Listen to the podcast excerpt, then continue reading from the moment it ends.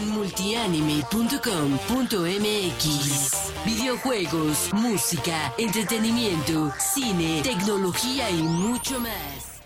Hey, ¿qué tal a toda la banda de multianime.com.mx? Sean bienvenidos y bienvenidas al Multianime Podcast, tu podcast de anime en español favorito.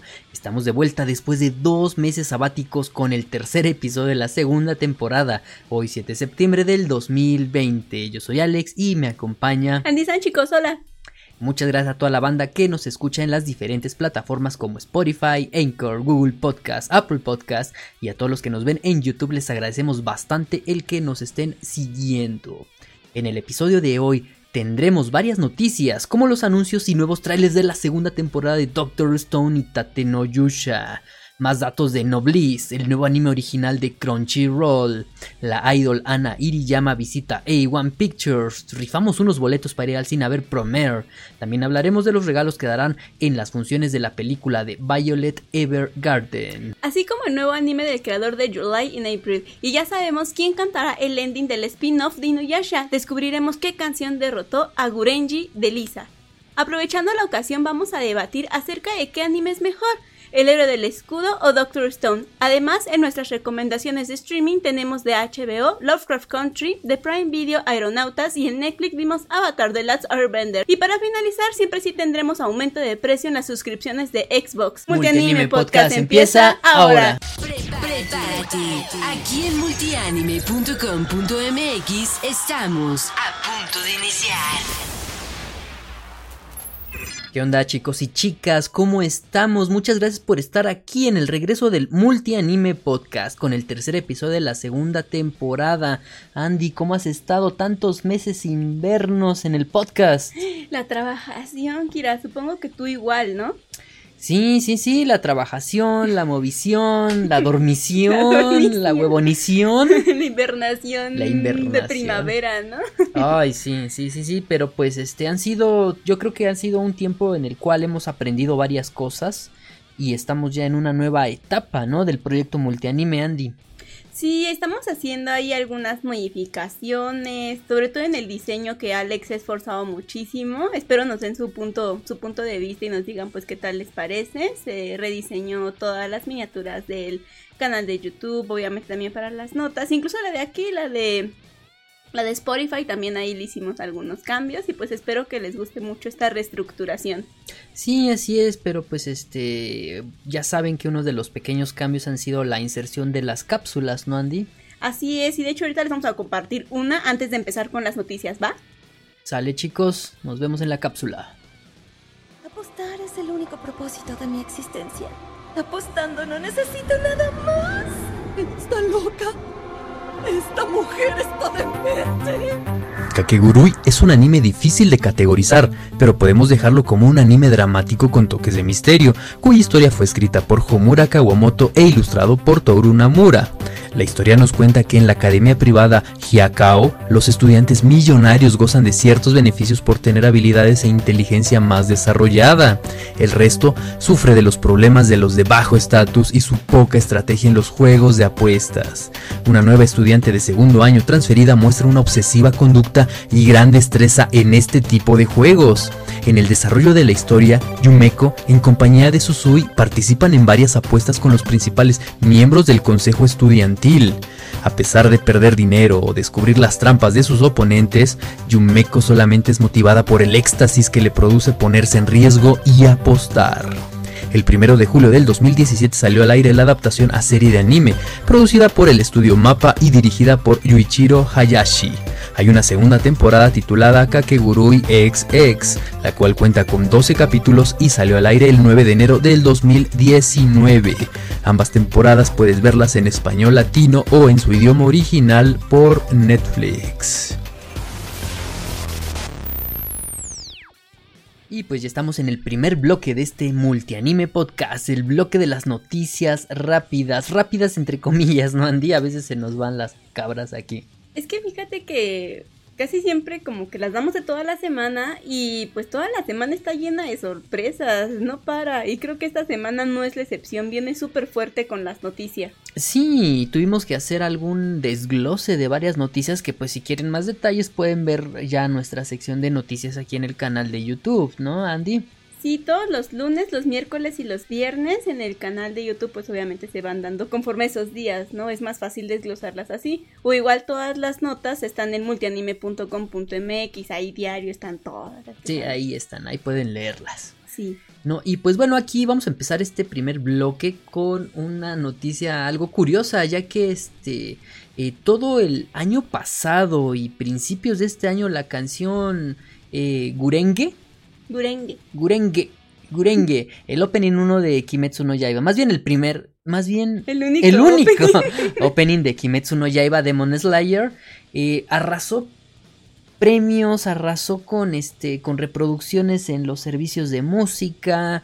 En fin, estuvo arrasando todo, en todo, en todo, en todo. Sí, es que es un temazo. Sí, es un temazo por esta cantante Lisa, ya súper este, conocida en, las, en los Annie Songs, ¿no? Y pues hablando de los Annie Songs, eh, resulta que se celebró el Annie Song General Election 2020, ¿no? Entonces aquí en, este es un concurso de un programa de televisión de TV Asahi en Japón y pues este se reunió, más bien se hizo un como un conteo, un top de las mejores rolas de Anisong de toda la época, ¿no? Entonces, este, de todas las épocas.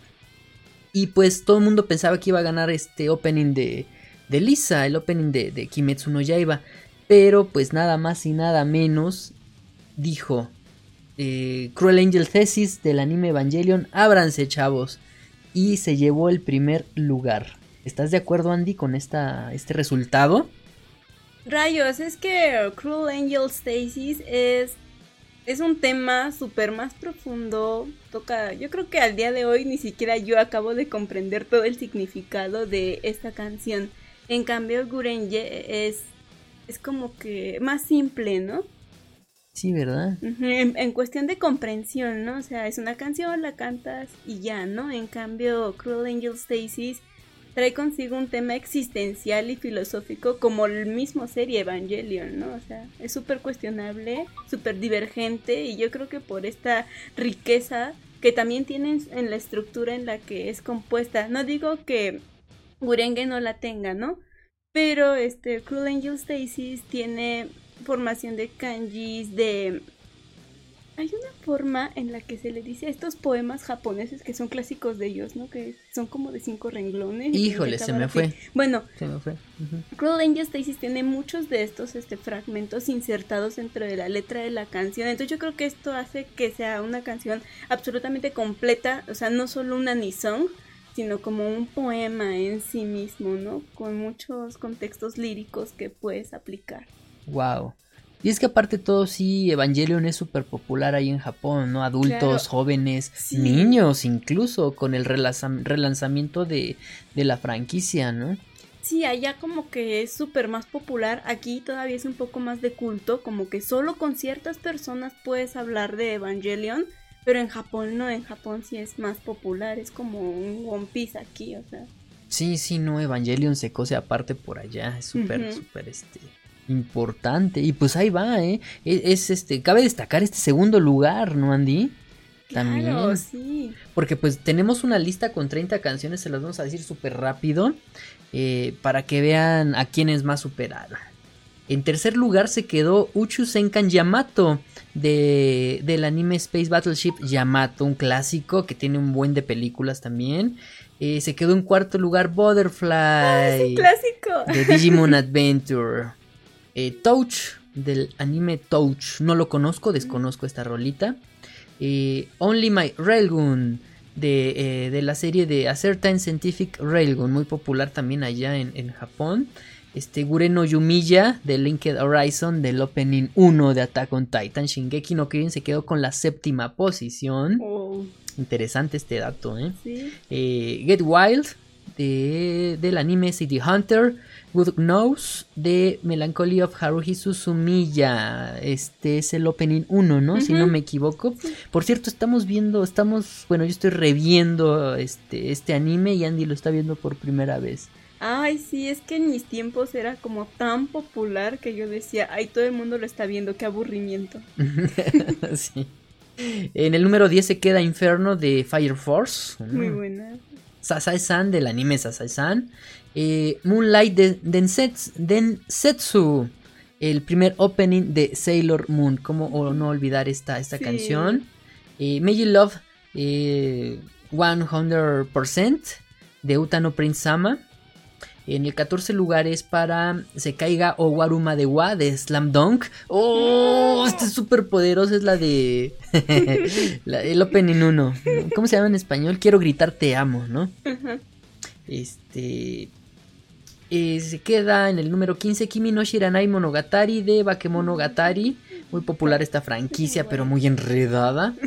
Este. Jinga Tetsudo 999 de Galaxy Express 999. En el número 17 queda Shala Het Shala. Interpretada por el gran Hironobu Kageyama de Dragon Ball Z. Muy abajo, ¿no? Yo creo. Sí, muy abajo. Sí, muy abajo. Este también tenemos canciones de Love Live, de Astro Boy, de Gintama, de Tiger and Bonnie, que necesitamos ver. Tiger and Bonnie está muy bueno. De Madoka Mágica tenemos por ahí el número 23. Eh, de Massinger Z eh, se quedó en el número 26. Oye, fíjate que esa a mí me encanta, ¿eh? ¿Sí? Ajá. Mira, en el 27 se quedó Ray of Light de uno de los Ah, ¿cómo openings de? Full Metal Alchemist Brotherhood. Pero bueno, entró. Al menos. Sí. Eh, tenemos también a Lisa, creo que es la única que repite en la Ajá. lista con la rola de Catch the Moment de la película Sword Art Online The Movie Ordinal Scale, sí. que por cierto eh, llegamos tarde al cine para verla, pero pues este ahí la tienen. Stories de Black Clover y el, el número 30 se lo lleva otra vez de Melancholy of Haruhi Suzumiya con Hare Hare Yukai. Creo que es el ending, ¿no? El ending. Y es que es bien popular ese ending. Sí, sí, súper popular. Y sí, sí, el bailecito.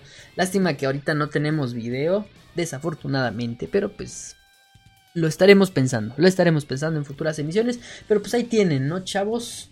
Eh, Es una buena lista y para que agreguen a sus playlists. Ahí se meten a multianime y escogen algunas. Yo creo que todas, la verdad, son, son buenas. Habrán, habrán faltado algunas. pero sobrarán pues con otras, esas, pero ¿eh? pues están muy buenas así para un viajecito en el metro. Si te las echas todas. Sí, y unas 30. Muy padre. Ujú. Sí, así es. Pero pues bueno, pasemos a la siguiente nota. Ya que hablando de canciones, ya sabemos el ending, cómo se va a llamar el ending de este spin-off de Inuyasha.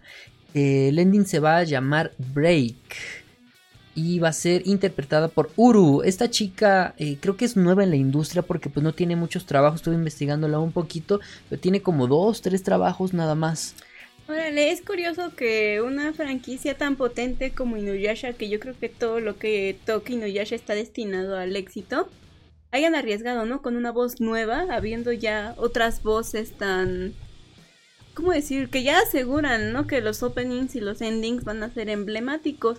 Habrá, habrá que esperar a ver a qué fuerza potencial guardan para el opening, ¿no? Puede que ahí nos tengan una gran Una sorpresa. sorpresita. Y más porque las canciones de Inuyasha son muy, este... Son muy optimistas, Ajá, muy son muy destacadas. entusiastas y, y a ver de, de qué forma, ¿no? Digo, este es un ending, se puede, se puede aceptar, ¿no? El riesgo, a ver qué nos traen para un opening.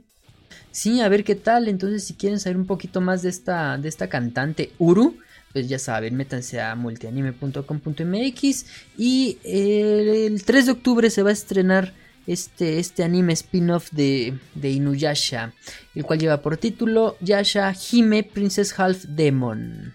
Y está centrado en las hijas de Inuyasha y Sesshomaru. Ay, qué emoción, yo ya quiero volver a ver. Sí, a ver qué tal está, Sí. ¿eh? Ya con la nueva animación y a ver qué tal, qué tal viene este nuevo anime, ¿no, Andy?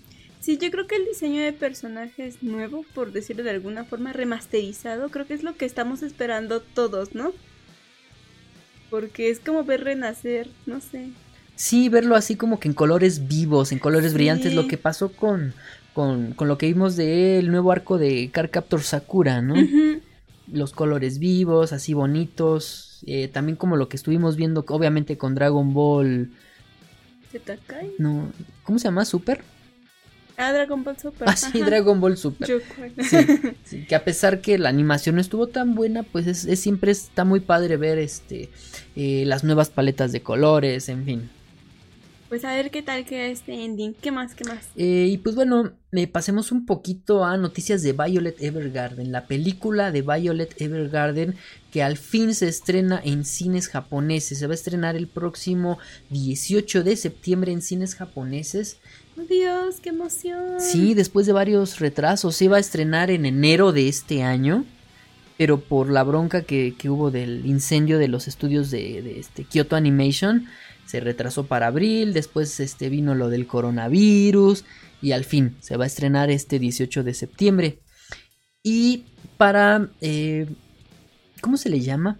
Pues sí, para celebrar esto, a los asistentes se les va a regalar una de las nuevas novelas de Violet Evergarden, escritas por su autor e ilustradas por, eh, ¿cómo se llama? Akiko Takase, quien fue la diseñadora de personajes y quien fue quien ilustró las novelas originales.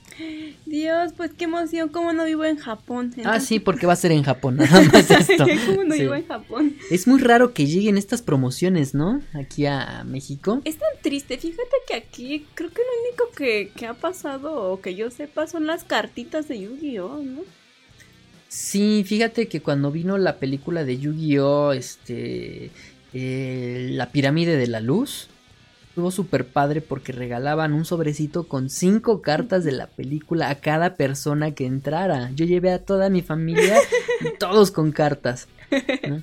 Este, ¿Qué con? Ichiwa Festival, eh, al ser un medio de distribución de anime más independiente, eh, se ha esforzado en regalar a veces cositas, a veces pósters, a veces cuadernos de ilustraciones. Por ejemplo, para la película de Madoka Mágica regalaron, regalaron, no sé si regalaron o vendieron unos libros de ilustraciones directo de Japón, ¿eh?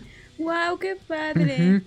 Y ahorita que mencionaste lo de Yugi, ellos también trajeron la película, la más reciente de Yu-Gi-Oh, el la- lado oscuro de las dimensiones, e igual este regalaron una de las de las cartas que, que dieron en, en Japón. Y pues se agradece ese esfuerzo. Sí, qué padre, qué bueno que aquí en México la- las chicas de Konichiwa Festival pues se esfuerzan por, por traer este tipo de cosas porque digo, ¿quién no quisiera una de las tres novelas de Violet Evergarden en tus manos? Sí. Dios, sería hermoso. Yo no tengo nada de Violet Evergarden en mis manos, físico. Sí. Dios, oficial, ¿no? Porque igual puedo y voy a X lugar y me imprimo un póster, no sé, pero no, o sea, que sea oficial es muy difícil. Sí, bastante difícil. Porque pues están diferentes tiendas japonesas, pero el, el envío. ¿Qué tal si te llegan con coronavirus? No sé. Mejor. Algún día arriesgaré mi dinero, algún día, pero pues bueno. Sí, no es un gran detalle para los chicos que vayan allá a Japón a ver las, las películas de Violet Evergarden en cines selectos. Vale, ¿qué más Eh, pasó? Ay, ¿qué más pasó? Bueno, pues eh, resulta que Crunchyroll, el fin de semana pasado se realizó la Expo Crunchyroll y pues tuvimos bastantes noticias. Pero antes de pasar a eso, vamos a comentar un poquito acerca de... eh, ¿Recuerdas a Ana Iriyama, la idol que vino a México eh, reclutada por Televisa? Ah, para la novela Like, ¿no? Algo así se Ajá, llamaba. sí, la telenovela de Like. ¿Cómo se llama? Like, historia de una vida o qué? Algo así, ¿no? Sí, una cosa así, realizada por el creador de RBD. Ya ven que está muy de moda ahorita RBD en Spotify y todo el rollo. Otra vez. Otra vez. bueno, resulta que su proyecto más reciente y el más este más choncho, el más poderoso del año pasado, antepasado, algo así, no recuerdo bien. Este eh, trataba de reclutar a varios artistas alrededor del mundo y uno de estos lugares fue este Japón. Entonces este señor se este el productor se me fue su nombre del productor de Yo RBD. me Memo del. Bosque? No, este es otro. no. ¿Quién sabe? Bueno, resulta que contactó al manager del grupo idol más popular de Japón, las AKB48, Ajá, AKB48, y este, para ver qué, qué chicas se traían a México. Entonces, pues la, la sorteada, la ganadora fue este Ana Iriyama, que pertenecía a la agrupación principal. Y en su concierto de despedida, pues este, anunciaron ahí que se iba a ir a México a vivir una superaventura y que iba a regresar como una superstar ahí rompiéndola en, en todos los aspectos. Y pues bueno, resulta que la telenovela fue un fracaso. Es muy triste porque el proyecto estaba increíble. Incluso dentro de los episodios yo me acuerdo que viajaban creo que a Israel. ya no Sí, sé había chavos más. de Israel. Ajá, porque la intención era hacer como una agrupación internacional, pero con toda esta fama que contrae ser un R-Way, ¿no? Bueno, que aquí en México les pusieron rebelde, ¿no? Pero lo, lo que conlleva todo eso. Y ustedes saben que México es la catapulta, ¿no? De todos los artistas que son así, ¿no? Menorcitos. México siempre se ha, se ha destacado por hacer, entre comillas, internacionales. Digo entre comillas, ¿no? Porque no pasa de Estados Unidos o de España, ¿no? Pero internacionales a ciertos artistas. Y qué mala onda que Ana no pudo, no pudo vivir el sabor que vivió Enrique Iglesias, ¿no? Al cantar en Miami o Chayanne. Sí, lástima, porque pues eh, creo que le va mejor de youtuber ahorita. Aprendió Sí. español y todo el rollo la chica, ¿eh? Pues sí, la verdad es que sí se esforzó, ella también puso de su parte. Qué lástima que ese proyecto no salió tan bien, pero no hay mal que por bien no venga. Y nos sorprendió en su canal de YouTube con una visita a los estudios I Want Picture. Y ahí estuvo muy bonito. Bueno, me encantó su recorrido. Sí, estuvo padre porque pues recordemos que el estudio One Pictures es donde han salido infinidad de animes muy padres, Art Online, Kaguya-sama Love War y ahorita que estamos viendo otro anime de One Pictures, este Uchu Kyodai, Space Brothers. Es un excelente anime, pero después hablaremos de ello. Eh, resulta que Ana eh, hizo un videíto con subs- hasta con subtítulos en español, eh, aparte de todo, porque se está enfocando al público ahorita este también este latinoamericano en, sus Sí. ca- en su canal de YouTube. Sí, qué bueno que no lo deje perder, digo, que de algo le sirva. Sí, sí, sí, sí. Y pues nos muestra el, el proceso que, que hemos visto ya últimamente, es esa apertura de los estudios de animación, porque antes era súper difícil encontrar un video de dentro de las instalaciones de algún estudio de animación. Y pues Ana, Ana pues ya se une a toda esta, a esta onda y el estudio A1 Pictures le abrió las puertas y podemos ver diferentes procesos, ¿no? Dura nueve minutos, pero eh, vale la pena verlo. Sí, está súper light, pero es súper enriquecedor. Se ve aquí como dibujan. Bueno, de Lobby's War salen ahí algunos este, Sí. dibujitos y la verdad es que está muy bonito. Sí, así es, está, está, está muy padre, ahí véanlo. Eh, les dejamos el enlace en la descripción de este video. Y pues bueno, eh, le estamos hablando de, de lo de Crunchyroll, ¿no, Andy? Ajá, la Crunchyroll Expo. La Crunchyroll Expo. La Crunchyroll Expo vino con muchas noticias, eh, entre ellas el... Ah, ya les hablé del nuevo anime original de Crunchy. No, de hecho es lo No, que ¿verdad? decir. Yo creo que los originals de Crunchyroll la están rompiendo y pues obviamente la Crunchyroll Expo era un excelente sitio, lugar para dar a conocer más noticias sobre estos originals. Sí, fíjate que hablaron mucho acerca de este nuevo eh, anime original de Crunchyroll que se llama Noblis. Está igualmente basado en un webtoon. Porque yo creo que acertaron los de Crunchyroll al, al voltear a ver los mangas coreanos, entre comillas mangas coreanos. Este, por decir algo de. por referirnos a los webtoons, ¿no? Para que tengan ese como que contexto los que no saben bien cómo está la onda con los webtoons. Es como un manga coreano pero digital. ¿sale? Entonces, Crunchyroll voltea a ver estas producciones eh, escritas y pues les ofrece a sus creadores hacer un anime.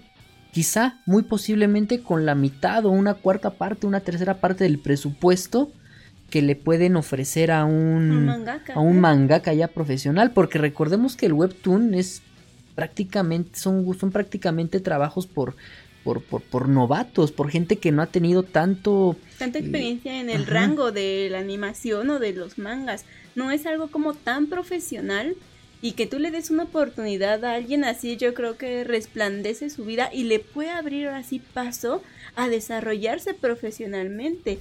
Hay personitas inclusive que lo toman como hobby, o sea, escriben su manga, lo suben al webtoon y pues ya es algo que hacen a lo mejor el fin de semana, ¿no? Y aparte pues tienen su vida normal y sus trabajos, ¿no? Y yo creo que el que Crunchyroll voltea a ver estas historias, que el hecho de que sean sencillas no quiere decir que no sean buenas. Y que les den una oportunidad, tal vez puede también ellos también darles la confianza, ¿no? De dar el paso definitivo de si me quiero dedicar a esto, ¿no? y en el futuro pues tal vez crear algo mejor. Sí, y es que eso está muy padre porque pues lamentablemente otra vez lo voy a comentar, pues la cuestión es, es la cuestión monetaria, ¿no, Andy? ¿No? Porque pues es más fácil eh, el trato este que ya tienen con Webtoon, Crunchyroll y Webtoon. No sabemos cómo sea este trato, pero pues eh, yo creo que es mucho más barato que estar eh, haciendo tratos individuales con cada casa productora. Por ejemplo, que haga un, un, trato con Shueisha, que haga un trato con la Dengeki Bunko para, para tener esta, los derechos de estas historias y después llevarlos al anime, en fin, todo un rollo. Y yo creo que con esto se están ahorrando bastante dinero y nos están entregando este, producciones animadas muy, muy padres que si no hubiera sido por Crunchy yo creo que jamás se hubieran visto animadas, ¿no, Andy? Claro, y más porque, bueno, yo en lo personal jamás, jamás en mi vida he leído un manga o nada que sea de webtoon, jamás. Entonces, esto también te hace voltear, ¿no? Y decir, ah, pues voy a echarle un vistazo a esto. Y no inventen, hay un montón, hay de todo, o sea, no inventes. Hay tanto que dices, no manches, o sea, luego yo estoy pensando, ay, como que me dan ganas de ver otra cosa. Y ahí le doy, le voy bajando a mi teléfono y no hay nada, y las plataformas, y siento yo que no hay nada, pero en los webtoons te juro que vas a encontrar algo. De todo, eh, de todo, está, está canijo. Y, pero pues bueno, tío, este, anunciaron este nuevo anime que se llama Noblis. Eh, bueno, no lo anunciaron, dieron más información porque ya se había anunciado. Eh, este anime nos cuenta eh, de... Ah, tenemos a Raciel, Raizel. Este cuate despierta tras 820 años de sueño. Ostenta el título especial de Noblis, un noble de pura sangre y protector del resto de nobles. En un intento por proteger a Raizel, su sirviente Frankenstein se une a él en el Instituto J. donde Raizel aprende los simples y cotidianas rutinas del mundo humano junto a sus compañeros. Sin embargo, la Unión, una sociedad secreta que planea conquistar el mundo, comienza a enviar humanos modificados que poco a poco se infiltran en la vida de Raizel, obligándolo a usar su gran poder para proteger a quienes lo rodean. Tras 820 años de intrigas, los secretos tras su largo sueño finalmente se revelan y comienza la protección absoluta de Raizel como Noblis. Fíjate que me suena un poquito a la historia que estábamos viendo. Ajá, es lo que te iba a decir. Demon Lord, quién sabe qué. Sí, pero esa se ve como, como comiquita, ¿no? Hasta cierto punto. Más o menos. Que tenía un año y era todo un... Un pro, ¿no? Un pro, ajá. Sí, pero pues estaría bien darle una checada a este original de Crunchyroll. Se estrena, si no me equivoco, en octubre. Ok, pues a ver qué tal. Ojalá sí. esté bueno. El diseño de personajes ahí lo pueden ver este, en multianime, se ve bonito. Sí, está padre, está bonito y el tráiler tiene bastante eh, bastante acción, ¿eh? Órale, sí, está, está muy las batallas de magia, no sé, wow, a ver qué espera. sí, a ver qué tal. Eh, y bueno, hablando también de Crunchyroll, en animes que ha invertido Crunchyroll, pues tenemos Doctor Stone y Tate no Yusha. Estos dos animes estrenaron, más bien, estrenaron su tráiler para la segunda temporada. También en la Expo Crunchyroll. Y se ve que van a estar muy, muy, muy buenos. ¿Vale?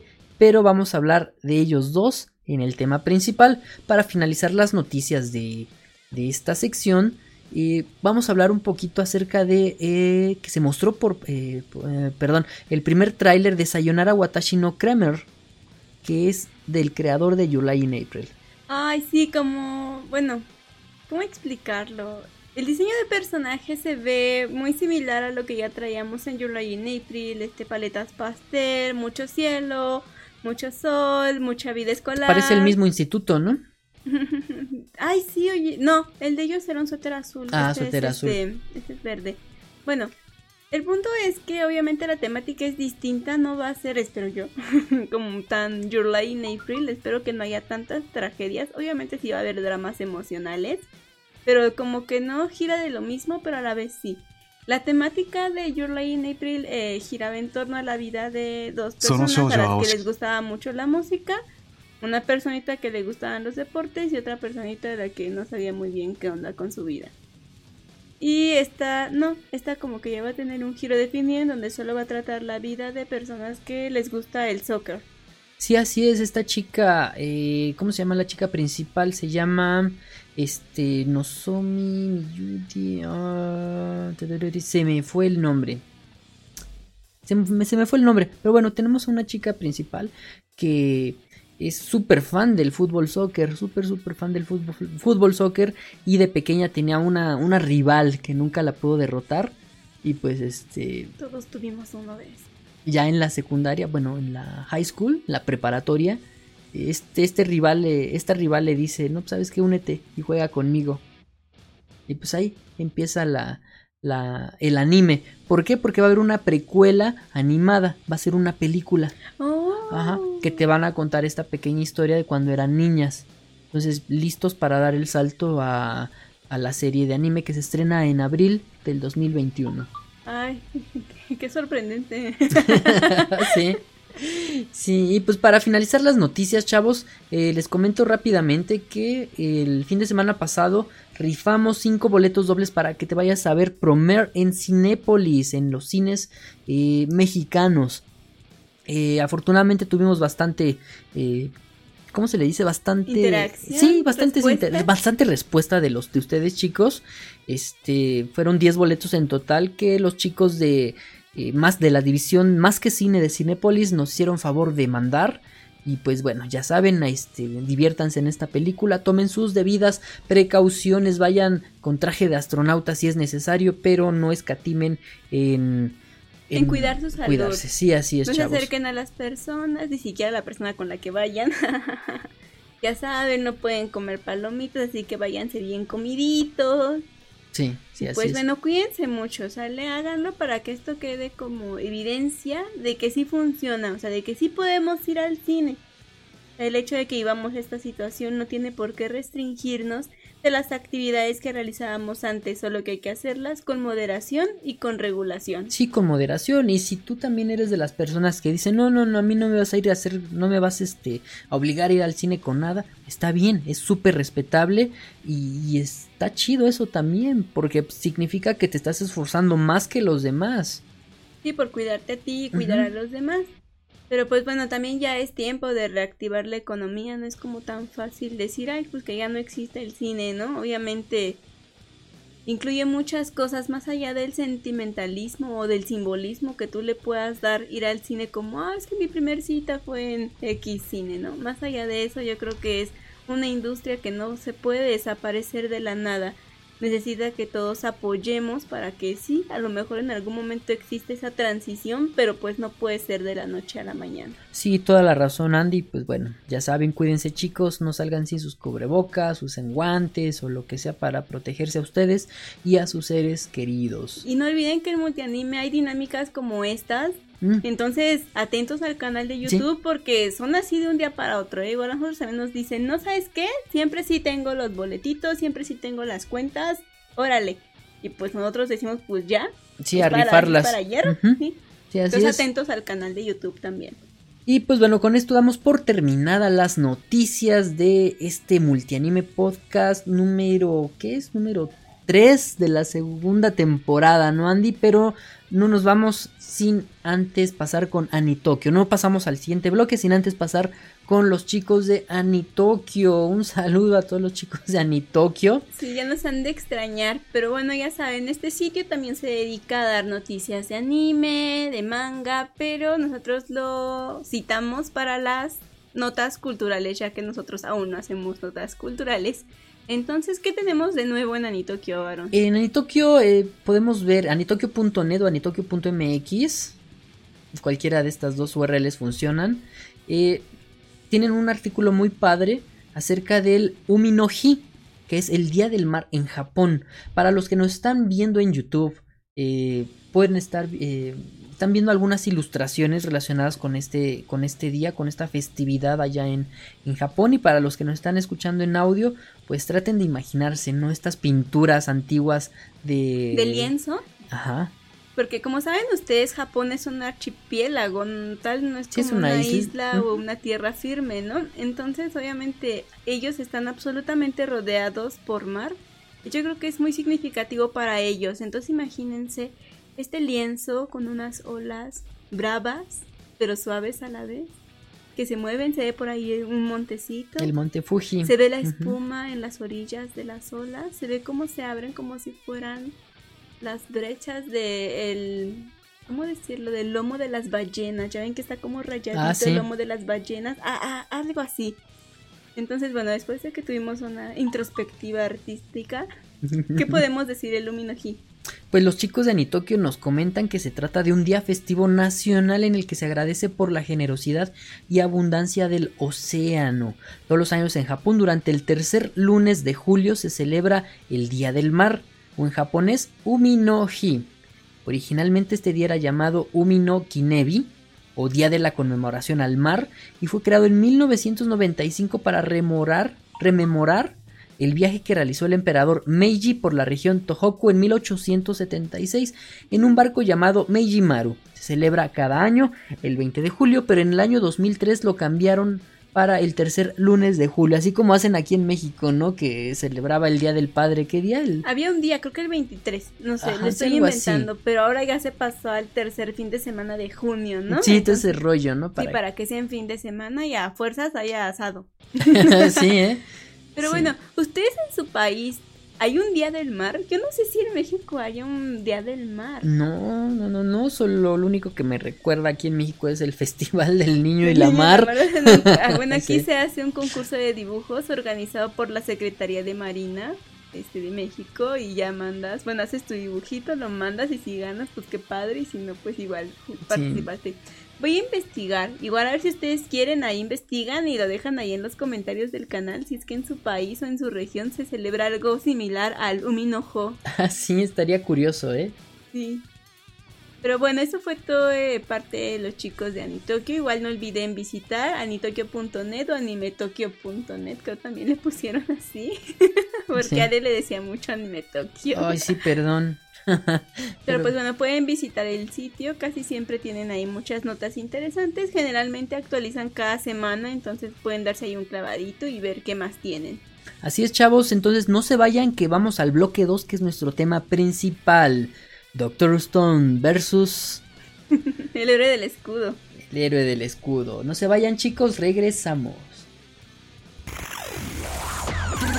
Programas en vivo, análisis, reseñas, tops, concursos, entrevistas y mucho más. Solo en multianime.com.mx. Y ya estamos de regreso en el Multianime Podcast número 3 de la segunda temporada. sí, de la segunda temporada en el bloque 2. ¿No? Qué tanto rollo, hay mucho rollo. Pero bueno, estamos en el bloque 2. Bloque 2 es nuestro tema principal.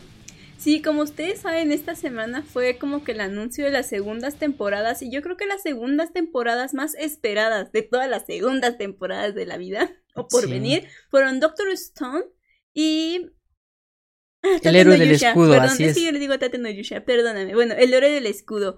Creo que son dos series que todos hemos estado esperando y dijimos, oh, maldito coronavirus, y maldijimos todo, y al peje y todo. O sea, todos eran culpables de que, de, de que el héroe del escudo y de que Doctor Stone no estuvieran con nosotros lo más pronto posible. No más Tate no Yusha, no creo que sentí más la ausencia de Tate no Yusha.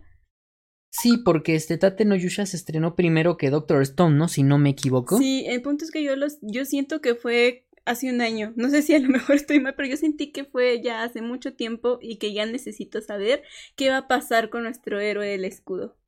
Sí, fíjense que este. mm, es esto es de, es de los pocos isekais que me han gustado. De los recientes, ¿no? El héroe del escudo. Claro, yo creo que si hiciéramos un top de los isekais, yo creo que queda Sword Online y después le podría seguir el héroe del escudo. O sea, sabiendo que hay otros millones de isekais animados vistos y por ver, ¿no? Pero yo creo que el héroe del escudo escaló muchas, muchas, muchas posiciones sobre de otros, este, de, sobre de otros isekais, ¿no? Como, no sé, Konosuba, que también es uno de los más o menos ahí populares, no sé. Pero creo que Tate no Yusha es como que de los del top, o sea, es como de cómo de la nada llega un isekai y se roba el corazón de muchos. Y sobre todo el mío, que a mí en lo personal yo soy casi anti isekais. Sí, sea, ¿eh? cada que Ale me dice, mira, un anime que así, pero es un isekai, ay, olvídalo, no lo quiero ver. Sí, te queda pendiente Me pasó con Konosuba, de hecho, me pasó con Konosuba. Konosuba, me lo puso, vi como tres episodios, dije, ay, me estoy riendo demasiado y no sé qué, olvídalo. En cambio, me puso el héroe del escudo y literalmente no pude parar, no pude parar, era como, ¿cuándo se estrenaba? ¿Qué día se estrenaba? El héroe del escudo se estrena los martes. Creo que sí, algo así, y punto o sea que ya es, y ya es, y ya está, y era una super emoción, y me quedé pues picadísima, ¿no? Con esto de que... Ay, no sé si se pueda considerar spoiler, ¿no? Pero pues de que había otros héroes y así. Yo, ¿qué? ¿Qué está pasando aquí? Sí, eso está, estuvo muy padre, ¿no? No, De- ese giro argumental estuvo wow. Pero bueno, otro que vino a suplirlo, pues cuando se fue, fue Doctor Stone. Y este, lamentablemente, no es un Isekai, es, creo que es algo al contrario, no super Sekai, o sea, es el mundo al extremo. vive, Sí. vive tu mundo al extremo. Me encanta porque trae una temática para hacer un shonen. Creo que no utiliza la fórmula del shonen. Todos conocemos la fórmula del shonen. Chico tonto, con pocas expectativas, que casualmente triunfa en la vida. Lo My cual, te Hero da, Academia. lo cual te da expectativas a ti de que aunque tu vida sea un caos, algún día se va a solucionar. Sí. y Senku te dice, no, para que te pueda salir algo bien en la vida tienes que ser súper guay y tienes que ser súper el más mejor. Y si no, vas a valer queso. Es lo que te dice Senku. Yo creo que él es todo el contrario a la fórmula del shonen, ¿no? Él es un chico súper prodigioso, súper inteligente, con muchas super habilidades. Y pues por ende las cosas salen bien, ¿no? Porque él propicia, él obliga a que salgan bien las cosas. Y sin embargo funciona. A pesar de que no utiliza la fórmula del shonen, este es un exitazo. ¿Y cuál anime te gusta más, Doctor Stone o Tate no Yusha? Ah, ¿Por qué me preguntas esto? Porque ese es el título del tema principal. No, es que no me puedes hacer esto. ¿No? Yo amo a ambos. Y a pesar, perdón por esa pausa, a pesar de que hay más material para juzgar en Tate no Yusha, porque hay más episodios, o no sé si yo siento que a lo mejor ha habido más. Son, son, veintitantos. Son los mismos igual. Bueno, yo siento que a lo mejor la trama estuvo un poquito más. Pasaron más cosas, mejor dicho, en Tate no. Porque la vida de este chico li- literalmente es una desgracia. Y él va saliendo adelante de estas desgracias con una actitud súper renuente y súper resiliente. Y como que siento que con Senku no han pasado tantas cosas. Entonces yo creo que me atrevería a decir que me gusta más Tate no Yusha. Tate no Yusha que Doctor Stone. Ambos cuentan con 24 episodios. No, Tate no Yusha 25 episodios, Doctor Stone con 24 episodios. Ambos están disponibles en Crunchyroll. Eh, ¿Cuándo se estrenó? Aquí no dice cuándo se estrenó alguno de ellos. No, no, se, no dice cuándo. Ay, qué triste. Bueno, eh, pues fíjate que para que entren un poquito en contexto las personas que nos están escuchando, les leemos la sinopsis, ¿no? Un poquito de, El héroe del escudo y de Doctor Stone. Eh, y también para que ellos se hagan una idea de qué ver primero, qué no ver. Eh, vámonos con eh, The Rising of Shield Hero, eh, Tate no Yusha o El ascenso del héroe del escudo. Tenemos a nuestro personaje principal, a Naofumi, que es el típico Taku, al menos hasta que un día encuentra en la biblioteca un libro que lo transporta a otro mundo. O sea, ahí ya se convierte esto en un Isekai. ¿no? Se va a otro mundo. Allí se convertirá en el héroe del escudo, uno de los cuatro héroes cardinales y tendrá que luchar contra las olas de la catástrofe junto a los héroes de la espada, de la lanza y el arco, que son unos mamilas que no tienen idea, ¿eh? Emocionado ante la perspectiva de vivir una gran aventura, Naofumi parte de viaje con su grupo. No obstante, al cabo de unos pocos días, y no es spoiler, pasa en el primer episodio, lo traicionan y pierde su dinero, su dignidad y el respeto de los que le rodean. ¿no? Ahí con la sinopsis ya nos podemos dar cuenta de que es una historia un poco más madura, quizá. Ajá, que otros sí se caen. Que otros isekais que solamente se la pasan riéndose. Aparte de que cabe destacar que los personajes de Resident, perdón, que Yusha son como más mayores. Más mayorcito, sí. Ajá, yo creo que Naofumi para aquellos entonces tendría unos, que unos 18 años. Posiblemente. Y obviamente va madurando. Senku más, tiene ¿no? 16, ¿no? Y Senku es más chavo. Ujú. Pero independientemente de, por ejemplo, vamos a otros Isekais. Hibito, ¿cuántos años tiene? ¿O cómo se llama este, el del World Online? Kirito. Ah, Kirito, perdónenme. Kirito. Es que estoy viendo Ichokodai, perdónenme la vida. Bueno, Space Brothers. ¿Kirito? Si no, Hibito ya te tiene unos 29. No, ya es treintañera, acuérdate que ahorita estábamos haciendo ahí las cuentas. Pero bueno, no importa. Sí. El punto es que Kirito, por ejemplo, se ve, se ve joven, se ve chavito, ¿no? Kirito. Dije Kirito. Oh, no manchen que dije otra vez Kirito. Quizá ahí regresenle y nos dicen qué dijo Andy. Bueno. ¿Hibito o Kirito? Discúlpenme. Bueno, él se ve, él se ve jovencito. Si acaso como entrando a la prepa, ¿no? Así, uh, tengo un pie en la prepa. Y no. Y sus compañeros tampoco. Ellos ya son 100% de la prepa, yo creo. Entonces, ellos sí se ven más maduros. El señor este de la lanza, yo creo que hasta es mayor que ellos, o al menos así se ve, se ve mayor. La hija del rey se ve mayor, bueno, la que es la mayor, ¿no? Obviamente la pequeña no. Se ve ya que es grande. Entonces, obviamente, esto te lleva a que haya otras actitudes, ya que, ya que se puedan desarrollar y narrar otros escenarios y otras situaciones más allá de Ya las más que podrían maduras, ¿no? pasar, ajá, con un Kirito, ¿no? Fíjate que aquí Crunchyroll lo catalo- cataloga como un seinen. O sea, algo ya este más maduro, Sí, más ¿no? Maduro.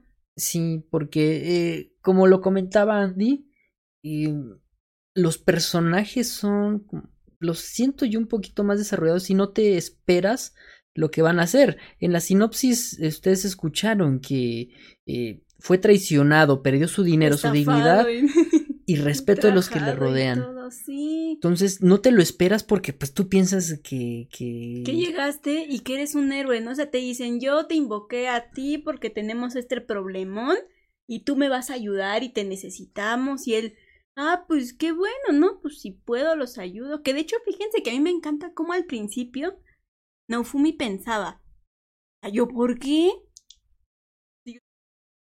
Light en mi casa, todo está bien. ¿Cómo me regreso? Creo que es de las primeras cosas que comienzan a transitar por su mente. ¿Cómo me regreso? Y ningún Isekai te dice eso. Todos entran en absoluta emoción de, ¡ay, otro mundo! Y hay chicas guapas, y hay hadas, y hay magia, y tengo poderes, y ¡ay! Es como en un videojuego, y cuántos puntitos tengo que juntar, y cómo voy a subir de nivel, Sí. y luego, luego es el entusiasmo. Y no Fumi no.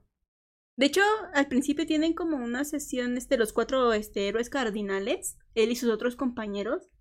Y antes de empezar a hablar de, ay, es que qué padre, y mira este edificio. No. Empezaron a decir, ¿tú de dónde vienes? ¿Tú qué haces? ¿Tú cómo te llamas? Y empezaron a descubrir cosillas que a lo mejor ahorita hasta el momento no han tomado relevancia en la serie, pero yo creo que en un futuro sí pueden tomar relevancia, ¿no? Que se dieron cuenta que venían de distintos lugares, de distintas épocas, o sea, no todos eran de la misma línea temporal. Sí, distintos japones, ¿no? distintos japones. Entonces, híjole, o sea, yo creo que es algo que a lo mejor ahorita no importa, después a lo mejor sí puede importar. ¿no? Posiblemente, ¿eh? Pero empezaron a hablar de estas cosas, por ello es que a lo mejor un chico, uno de ellos, creo que es el de el del arco, es súper reservado, súper callado. El verde, siempre, ¿no? Ajá, siempre se reserva su juicio. No es como azul ese muchacho, ¿no? Uno el es, azul es- es el de la espada. el azul es el de la espada. Bueno, ese, ese chico sí es como que más este, más extrovertido sin llegar al grado que el de la lanza, ¿no? El de la lanza sí se ve que Ay, viene de otro planeta. Es ¿no? un pesado el de Es la un lanza. pesadísimo, El- pero bueno, el punto es que empiezan a hablar primero de esto, ¿no? ¿De dónde vienes? ¿A dónde vas? ¿Y qué podemos hacer? ¿Qué, ¿Qué vamos a hacer? ¿Cuál es el papel que vamos a jugar cada uno? ¿Vamos a jugar en equipo? ¿Vamos a jugar por nuestro lado? Y nunca, yo creo que conforme pasó la serie, a, a todos se nos olvidó. Pero al principio ellos tenían perfectamente claro, si esta es la única forma de salir, yo lo voy a hacer. Pero su intención era salir y ayudar, entre comillas. Nunca fue la de vivir aventuras, nunca fue la de qué padre, quiero conocer este lugar, la de me la quiero pasar en grande. No, su objetivo siempre fue súper centrado. Quiero salir, quiero volver a donde yo estaba y si se puede, de paso ayudar a esta gente. Sí. Sí, así es. Lo tomó en serio, ¿eh? Sí. Porque los demás, como, como bien indicas, ¿no? Era un juego prácticamente para ellos. No matar, destruir y no se daban cuenta de los...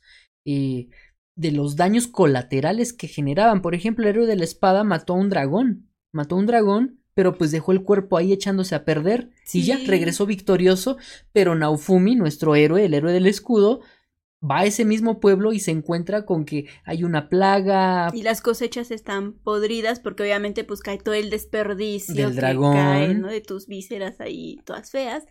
Y imagínate, ¿no? Entonces Naofumi comienza a ver otros puntos de vista que los otros chicos no. Porque cuando llegan a este lugar, obviamente, digo, si tú invocas a alguien, pues no, no te van a ayudar de a gratis, no es como de ni inventes, ¿no? Entonces el rey Luego, luego se envuelve a los otros tres chicos y mira que hay un equipo y aquí hay dinero y aquí hay cosas y te va a ir súper bien y yo te la voy a poner súper fácil para que nos ayudes y todo, ¿no? Y Naofumi, pues yo creo que también un poquito derivado de la situación que vive en donde es estafado, engañado, ultrajado e indignificado, pues tiene que buscar otros medios y al buscar otros medios él comienza a ver otras perspectivas y como bien indicaba Ale, ¿no? Ya se lo deja de lado, se deja de lado que tiene que salir, se deja de lado eso y comienza a observar toda la problemática que está en este mundo sin considerarlo nunca en ningún momento una aventura, ni un reto, ni nada de eso. Sí, así es, toda la razón. Punto contrario, ¿qué pasa con Doctor Stone? En Doctor Stone tenemos esta complejidad de decisiones y de perspectivas yo creo que no tanto. No, yo creo que Doctor Stone es más, este, eh, más shonen que seinen. ¿No? Eh, Crunchyroll lo cataloga como shonen. Shonen, completamente. ¿No? Pero es un shonen diferente a lo que estamos acostumbrados, como bien comentabas, Andy. Sí, sí, sí, y no le quitemos esta pizca de, de emoción. No es el shonen cualquiera, no es la fórmula shonen clásica que vamos a encontrar en cualquier Dragon Ball, en cualquier My Hero Academia, no. Esto es diferente y por ser diferente vale la pena y por eso se puede dar un versus con Tate no Yusha. Sí, porque tenemos que en Doctor Stone eh, contamos con Senku, que es nuestro protagonista. Eh, de acuerdo a la sinopsis nos dicen que es un joven extremadamente inteligente, es un cerebrito, ¿eh? con un gran don para la ciencia y una ácida personalidad. Y su mejor amigo es Taiju, que es muy buena persona, pero más bien apto para usar los músculos que para pensar, ¿no? La pareja ideal, ¿no? Alguien es el cerebro, alguien es los músculos. Cuando tras cierto incidente toda la humanidad acaba convertida en piedra, ellos logran despertarse en un mundo miles de años después. Con la civilización humana completamente desaparecida y con toda la humanidad congelada en piedra, como ellos lo estuvieron, ahora es su obligación rescatar a la gente y crear un nuevo mundo. Esto es lo que de lo que trata Doctor Stone y no es spoiler, igual pasa en los primeros 5 o 10 minutos del primer episodio. Sí, eh, o sea, luego luego se lo van a encontrar, le dan play y les va a volar la cabeza porque nos encontramos al inicio con una situación cualquiera de cualquier anime. Estamos en el colegio, estamos platicando, al amigo le gusta una chica, se le va a declarar y Senku al contrario de esto pues anda en su onda, creo que andaba leyendo unas cosillas y ¡bum! Toda la humanidad se vuelve piedra a través como de un rayo radiactivo, porque era como verde, no sé qué onda, pero en todo el planeta, así como si nuestros extraterrestres han hecho una onda así, así. Pues así pasó. Se petrificaron. Se petrificaron todos. Y al parecer, digo al parecer porque todavía no confirman oficialmente ese dato en la serie, Senku es de los primeros seres humanos en despetrificarse de forma natural. Y digo natural porque casualmente pues trae un, cae a un lugar donde se dan las condiciones en las que él pues logra despetrificarse, ¿no? Y pues lo bonito de esto es que él sale y solo parece que ha pasado mucho el tiempo. pareciera que nunca ocurrió un terremoto, pareciera que nunca hubo nada que dañara las estructuras de piedra, porque toda la gente estaba ahí, como la recordaba, se encontró a su amigo, obviamente ya sobre algunos centímetros de tierra y pasto y raíces árboles, de árboles, algunos dentro de los árboles, ¿eh? algunos dentro de los árboles, pero nada que, o sea, literalmente parecía que nadie había pasado por ahí, simplemente ellos se petrificaron y ahí quedó, ¿no?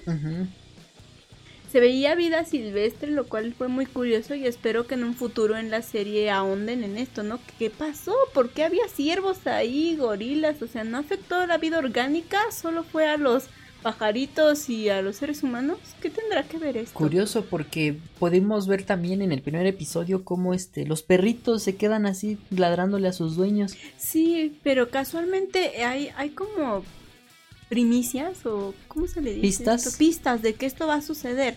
Porque ya empezaban a encontrar pajaritos petrificados. ¿Y te acuerdas que estaba la plumita de piedra? Sí, no fue parejo, ¿no? Ajá, o Afectó sea, primero a los... a, a las aves aparentemente, ¿no? Y ya después fue como en masa, ¿no? Pum, todo. Y yo siempre me pregunto, y a la fecha me lo sigo preguntando, ¿no? ¿Por qué solo los pajaritos y las personas, no? Porque otra vida orgánica ahí estaba, había ciervos y había gorilas, creo que se encontró con los gorilas. Otras vidas. leones. Ay, no lo quería yo decir, bueno, se encuentran ahí. Oh, qué caray. Bueno, de los leones, en fin, ¿no? Entonces me pregunto mucho, ¿no? Y la naturaleza como tal no paró su actividad. Ahí estaban los geysers, ahí estaban los volcanes, había actividad en la Tierra. La Tierra no, no murió, no paró. Seguía ahí. Entonces, independientemente de esto, Senku es un chico que no, o sea, no se esperó a que, ay, ¿ahora qué voy a hacer? Le voy a rezar a la Virgen. No. Como es un chico superdotado, al menos hablando de IQ, pues manos a la obra. Esto pasó por esto, por esto, por esto, y ahora voy a hacer esto y necesito esto. E independientemente de su amistad, que yo creo que sí fue como el ranking one para poder tomar esa decisión.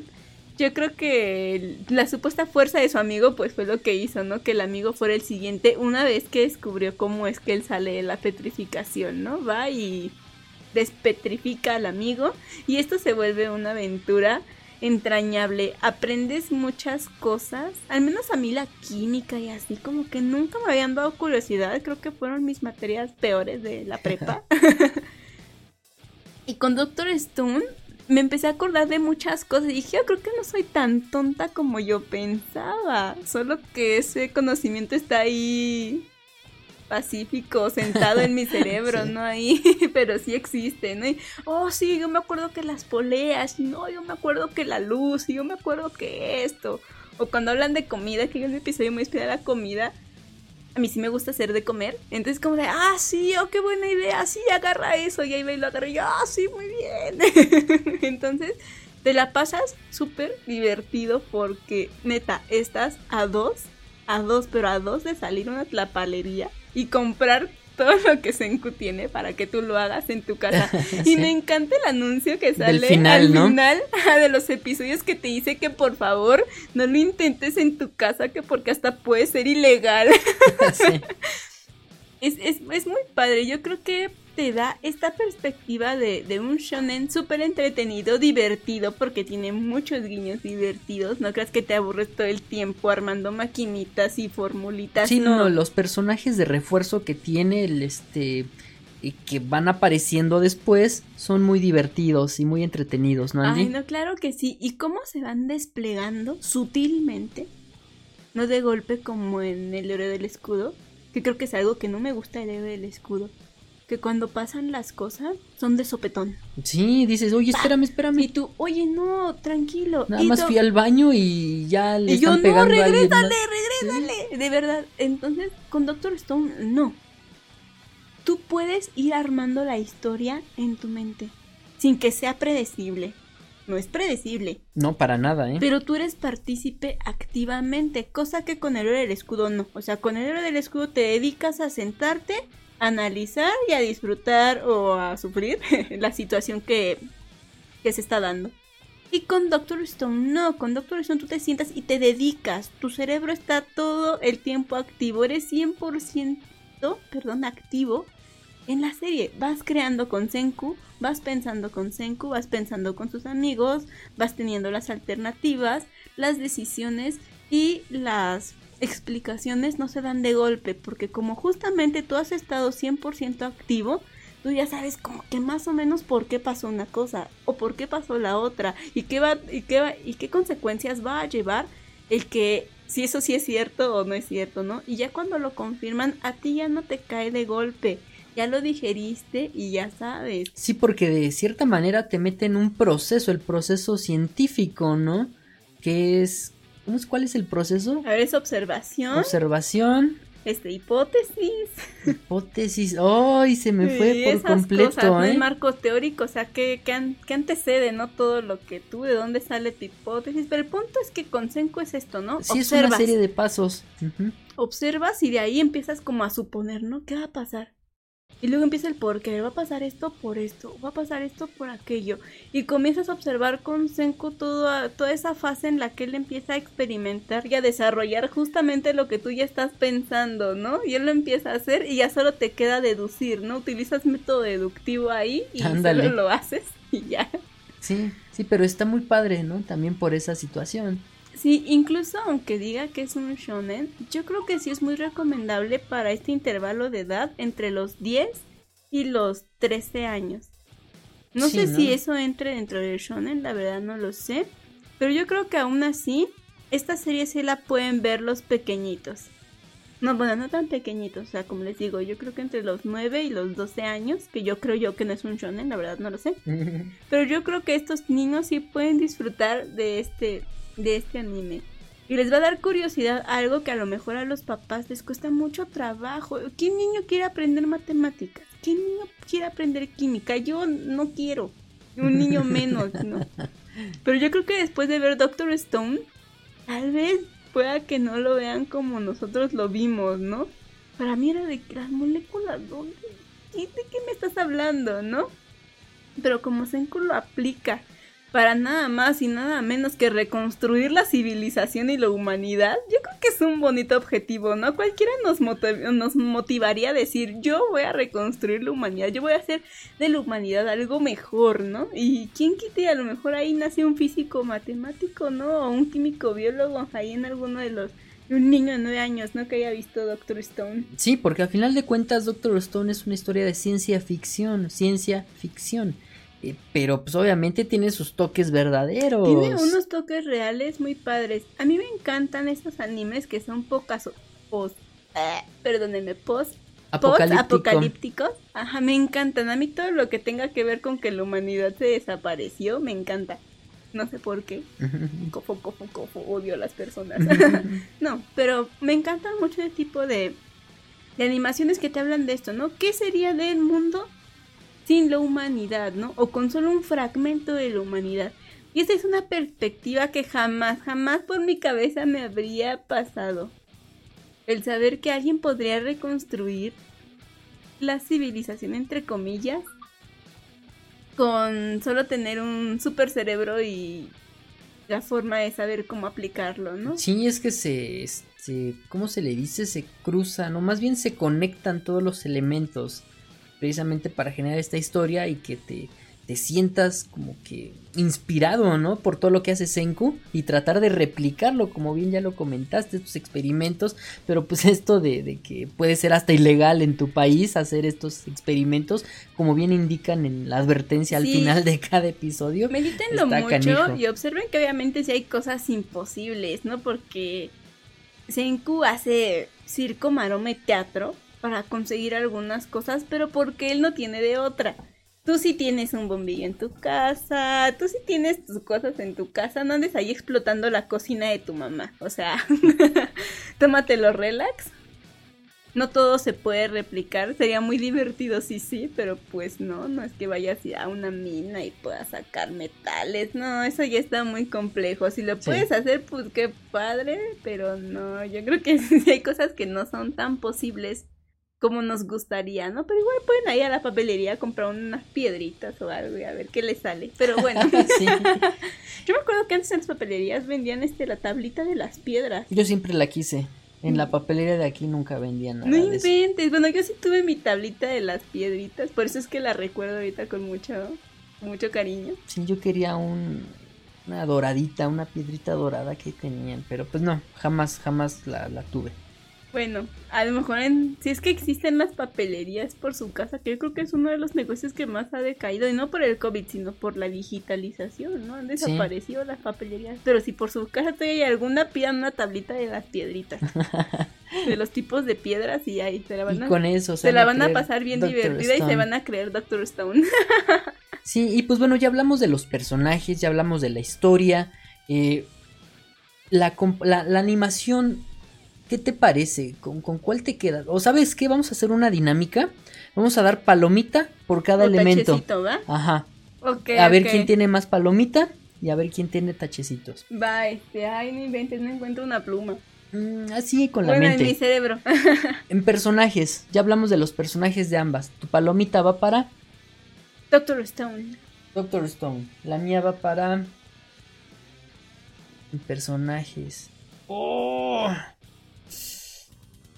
Doctor. Doctor Stone. Sí, bueno, yo sí creo, de verdad, personajes. Aunque ustedes saben, yo estoy enamorada de Tate no Yusha. A ver, Pero a Doctor Stone aquí. es así como que mi wow. Sí, de personajes me gustan más personajes de Doctor Stone. Más que.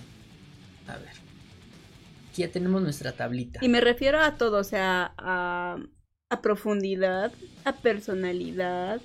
Yo creo que en Tate no Yusha han cometido el error de basarse demasiado en el héroe del escudo y han dejado de lado a otros personajes que no sean parte del clan, ¿no? Del equipo del héroe del escudo, lo cual te limita a tener solo si acaso cinco personajes bien desarrollados, nada más.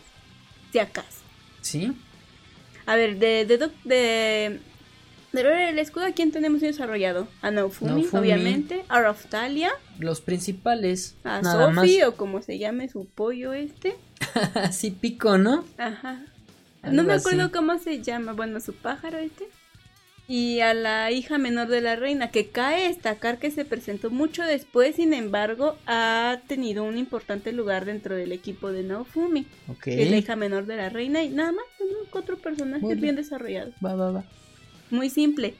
Y en Doctor Stone tenemos, no inventen, un resto Entonces, las dos palomitas se van para Doctor Stone. personajes. Va sí. ganando 2-0. Eh, historia. Historia. ¿Tu palomita para quién va? Para el héroe del escudo. Para Tate no Yusha. Sí. Siento que es más compleja y más cosas que analizar. Sí, igual la mía. Tate no Yusha. Es más madura la historia. Eh, No, aquí Animación. algo muy difícil. No, ya sabía que ibas por la animación. No, rayos. A ver, ¿qué estudio está a cargo de Doctor Stone? Hoy no tengo el dato. Creo que es este. ¿Iwan? No lo sé. Mm, Híjole. Vamos a buscarlo. Vamos a investigar. De mientras, ¿qué otro parámetro crees que podamos medir? ¿Qué otro parámetro? Ah, pues este, la música. Ahorita vamos con la música. Este, Doctor Stone lo eh, fue el del estudio TMS Entertainment. Sí, ¿no? Son los que hacen. eh, Vamos a ver, son los que hacen. Ya tienen mucha historia, ¿eh? Desde los 60s. Wow. Están trabajando. Hicieron este Guerreras Mágicas, Detective Conan, Beta X. Este, Beta X. Hamtaro, Planet Survivor, The Grey Man, eh, Bakugan, eh, Setman, Bakuon, Relife, hicieron Relife, Orange, Orange. aunque por ahí les falló un Yo, poquito con Orange. Este, eh, la de Canoyo, ah, Red, Red a Girlfriend, están Ah. haciendo ellos Red a Girlfriend. Este, Doctor Stone, Shenmue. Ok, y el héroe del escudo quedó a cargo de. Porque creo que mi punto va a ser para el héroe del escudo. ¿Sí? Sí. Bueno, pues el héroe del escudo tenemos que lo hizo el estudio. Lo animó el estudio. Kinema Cyrus. Citrus. Wow, ¿qué habrán hecho ellos? Son, son muy nuevos, ¿no? Sí, ni idea, ¿eh? Mira, en el 2009 hicieron Codebreaker, 2013 Black Bullet. ¿Quién sabe qué Buen hicieron? anime el Black Bullet, por ¿Sí? cierto. No sí, lo he sí está muy chido. Made in Abyss, Made in Abyss se sacaron este, ahí todos sus recursos. Este. mm, y Tate no Yusha. Qué curioso, ¿eh? Bueno, yo mi punto se lo doy a Tate Mayusha. Wow. Bueno, pues está bien, Tate no Yusha. Y. A ver, tu punto es para Tate no Yusha, ¿no? En la animación. Ujú. Tiene entonces una palomita y también tiene la mía. Va ganando el héroe del escudo 4 a 2. Qué rudo. Música. Qué malote. Qué malote. subtítulos, ¿no? Premia los subtítulos. Sí, no manches, ¿no? Los subtítulos de Doctor Stone son otra onda, ¿eh? ¿Quién sabe quién los haya hecho? Sí, pero están entre buenos y malos. Sí. Música, no puedo, no puedo con estos señores porque me encanta, me encantan ambos openings, son mis favoritos.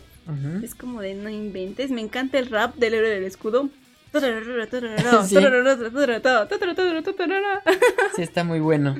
Pero Doctor Stone, el, el opening es algo que yo tendría de alarma de despertador. Uy, Ohio se cae. No, es una canción tan bonita, está bonita, sí. tan profunda, que te ayuda a reflexionar. El ending también. Creo que se llama The World justamente o algo así, o la humanidad, algo así se Sí, llama. nomás están bien profundos. El ending está bien padre, la secuencia de imágenes, aunque parecieran super X, la verdad es que no. Te demuestran el valor de toda la huella que ha dejado la humanidad a través de los años y del espacio. Entonces yo creo que aunque me encanta muchísimo más en cuestión rítmica y musical el opening y endings de El héroe del escudo, me voy a quedar con Doctor Stone para la música. Creo que está Stone. más elaborada. No me acuerdo ni qué grupos participan en, en ellos, la verdad. Pero yo creo que las transiciones de animación que también ponen en ambas, yo creo que las de Doctor Stone están más ricas. Sí. Sí. El ending de cuando el papá. Híjole, ese ending está. Ah, poderoso, Está poderoso. bueno, ¿eh? Está bueno. Pero yo me quedo con Tate no Yusha. Me gusta más movida las cosas. Y vamos, va 3 contra 5. Mm, Híjole, la siguiente categoría puede que haya un empate o lo. O precisamente gane el héroe del escudo. ¿Qué podemos eh, colocar? Ya tenemos personajes, historia, animación, música. ¿Qué otra cosa sería para evaluar? Ay, no lo sé, no sé qué más se me pueda ocurrir para evaluar un anime. Pues creo que ya está todo, ¿no? Es que yo creo que estos son como los parámetros principales ¿Cuál esperas más? Ajá, esa. de Noyusha. ¿Qué esperas más? Y eso lo dije desde el principio. ¿Qué esperas más? ¿Tate no Yusha? ¿Palomita para Tate no Yusha? Sí, yo sé, yo espero más a de Noyusha. Yo espero más Doctor Stone. Puede ser, sí, tú eres más. Como más serio. Cienticero. Eres más cientícero. Y pues creo que ya estas serían las. Las, este. mm, Sí, porque, por ejemplo, algo que me gusta también de Doctor Ajá. Stone, pero que aún así le di mi punto al héroe del escudo en cuestión de animación, fue toda la recreación de los espacios naturales que realizó de Japón. Ah, el background. Hay que poner el background. Los fondos. Los fondos son muy importantes en los animes. Este, ya no O cabe aquí. escenarios, no sé cómo lo Ajá, fondos. ajá. Fondos. Fondos. Y mi punto es para Doctor Stone mil por mil. Yo creo que se volaron la barda. Incluso el video musical del opening, el, o sea, el video Ajá, oficial, Está muy padre, sí. está, este, lo grabaron justamente en varios de los escenarios que posteriormente tú verás animados en la, en la serie. Entonces yo creo que es un punto que dices aquí. Órale. Sí, igual para mí los fondos en, en Doctor Stone están muy muy padres. Toda la todo este background que tienen, una ciudad eh, completamente eh, eclipsada por la naturaleza, naturaleza. eso está de lujo, ¿no? Sí. También se va. Y pues con esto yo creo que ya terminamos nuestro nuestro versus de Doctor Stone versus Héroe del Escudo. Pero Eh, quedaron empatados. Empatados no puede ser. A ver, claro que 1, sí. 2, 3, 4, 5, 6 puntos para Doctor Stone. Y No creí que tú le 2, fueras a dar 4, tu 6 punto. puntos para Tate no Yusha, chavos. ¿Cómo la ven? Entonces eso quiere decir que los dos animes son muy buenos. Y los Sí. dos los vamos a estar esperando con mucha impaciencia para el 2021. Sí, ahí ustedes denos sus puntuaciones. Digo, o sea, aquí realmente fue como que súper no por ahí se va porque sí, sí tenemos ya nuestra historia con estos animes. Sí. A lo mejor habrá quien diga, no, no inventes, como la animación se la diste al héroe del escudo, si Doctor Stone está súper mejor, no sé, ¿no? Ahí también en el canal de YouTube, Anime Espacio Plus, me pueden dejar pues cómo hubiera quedado su puntuación de ustedes de personaje, historia, animación, música, cuál esperas más y pues los fondos. sí, eso está muy padre. Y chance hasta si les gustó podemos hacer algún versus con otros, Con dos- otros, otros animes, animes. ahí que ustedes quieran. Y está, déjenos en los comentarios. Y no se vayan, que viene una cápsula o que viene Andy. Sí, ya viene una cápsula por fin. Cápsula Uh, cultural, ¿verdad? Sí, cápsula cultural. Y regresamos para el bloque 3, recomendaciones de streaming. No se vayan. No se vayan. El templo Sensouji es un templo budista localizado en Asakusa, Tokio. Es el templo más antiguo de esta entidad y uno de los más importantes. Está asociado a la secta budista Tendai, de la que se independizó después de la Segunda Guerra Mundial. Junto al templo se encuentra el santuario sintoísta de Asakusa.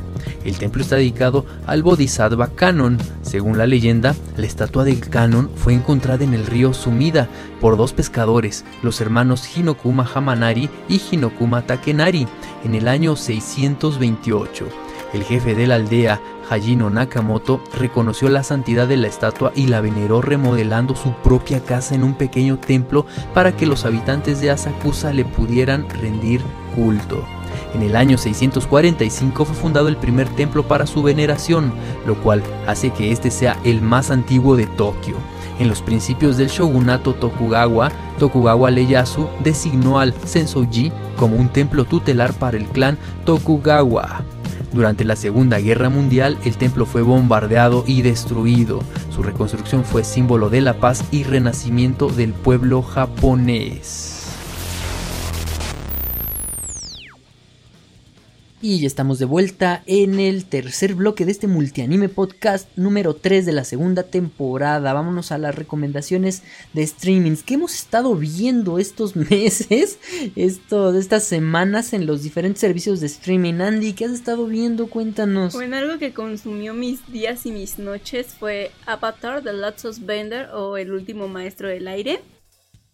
Porque ustedes saben que ese es uno de los cartoons más favoritos de toda la vida y creo que es el único cartoon al que le perdonamos esto de que, que no es anime, que no sé qué, y esa batalla tan fea que se sí. traen contra este tipo de animaciones. Yo creo que Avatar se logró ganar el cariño y la afiliación de todos sus seguidores al grado que no le han echado tanta tierra como a otras producciones que son iguales, ¿no? Pero que sí de plano les tiran bien feo, ¿no? Pero Avatar ha sido como que la excepción porque tiene una base de fans impresionante y es porque tiene una historia linda, increíble, de mucho aprendizaje, a pesar de que fue hecha para niños. Es la segunda vez que viste Avatar, ¿no? Sí, ya la había visto yo antes, cuando yo era muy pequeña. Pero pues ya no me acordaba bien. Y me dice Kira, oye, está ahí en Netflix. Y yo, pues póntela, que es un buen momento para recordar. Es de esas viejitas pero bonitas.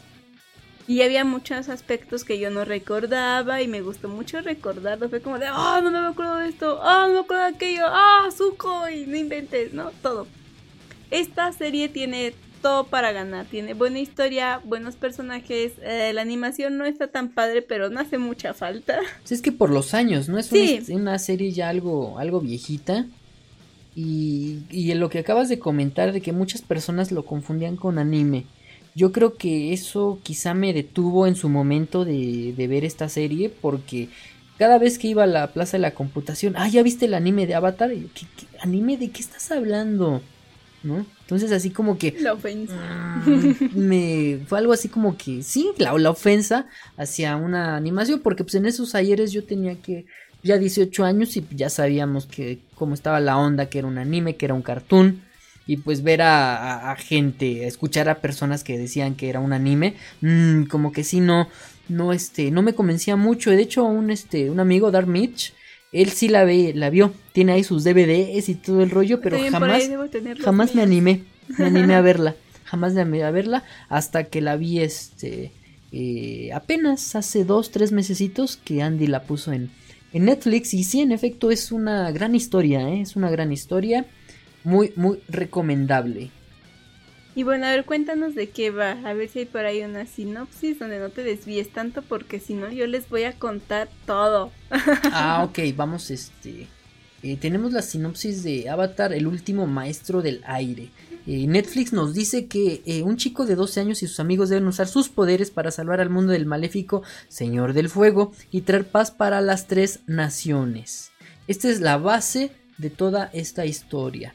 Porque resulta que a este chico, ¿cómo se llama? Ang. Lo encontraron, ¿no, Andy? Esto pasa en el primer episodio. Sí, en un es un iceberg. Va otro de los personajes principales, este Katara y Sokka, los cuales son hermanos.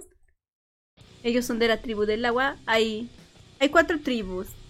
Ahí está la tribu del aire, la tribu del agua, la tribu de la tierra y la tribu del fuego. Los cuatro elementos. Y cada miembro de cada nación tiene como un puñado de personas que pueden dominar los elementos. Otras son personas normales o no tienen tantas habilidades y las otras pues sí la tienen súper desarrollada. Estos se conocen como maestros, ¿no? Maestros del agua, del fuego, de la tierra, del aire. O sea, los chidos, los meros chidos. Ajá. Entonces, va este Katara, una maestra agua pero súper amateur, con su hermano Sokka, el cual no tiene poderes de nada.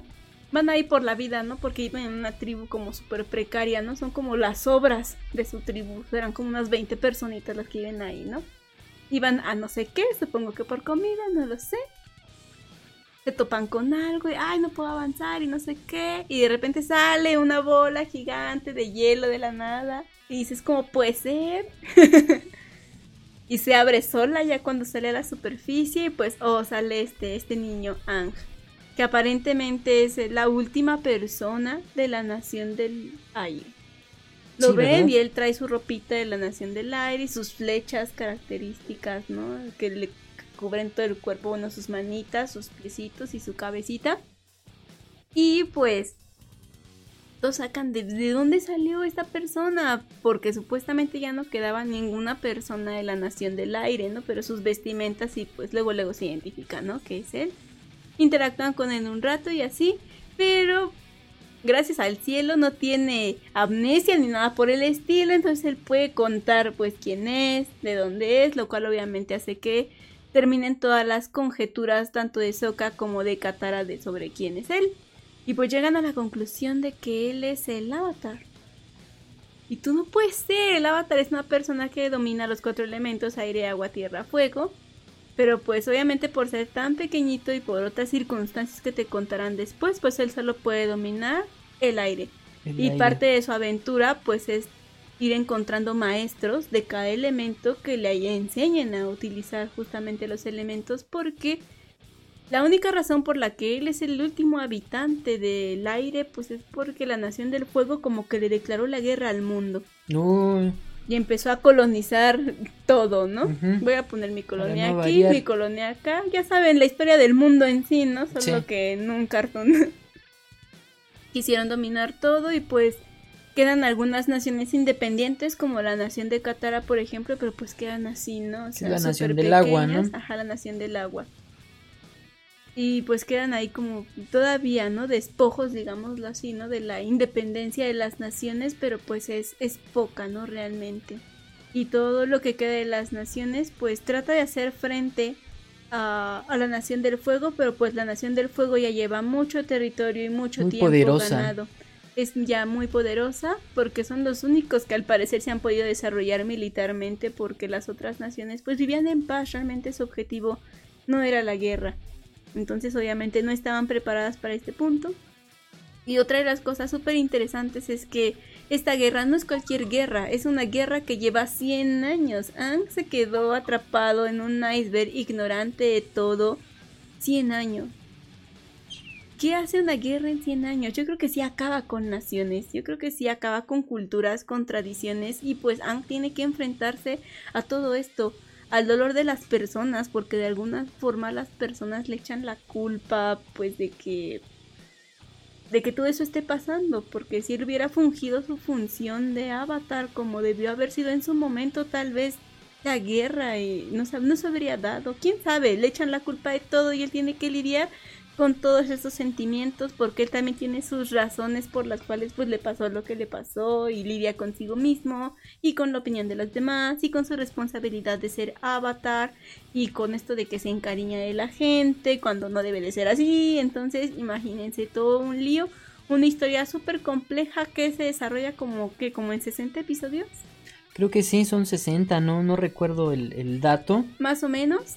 Aquí te lo relatan en libros creo que son tres libros, libros, el libro del agua, luego sigue el de la tierra y al final el del fuego, cada uno más o menos como con 20 episodios.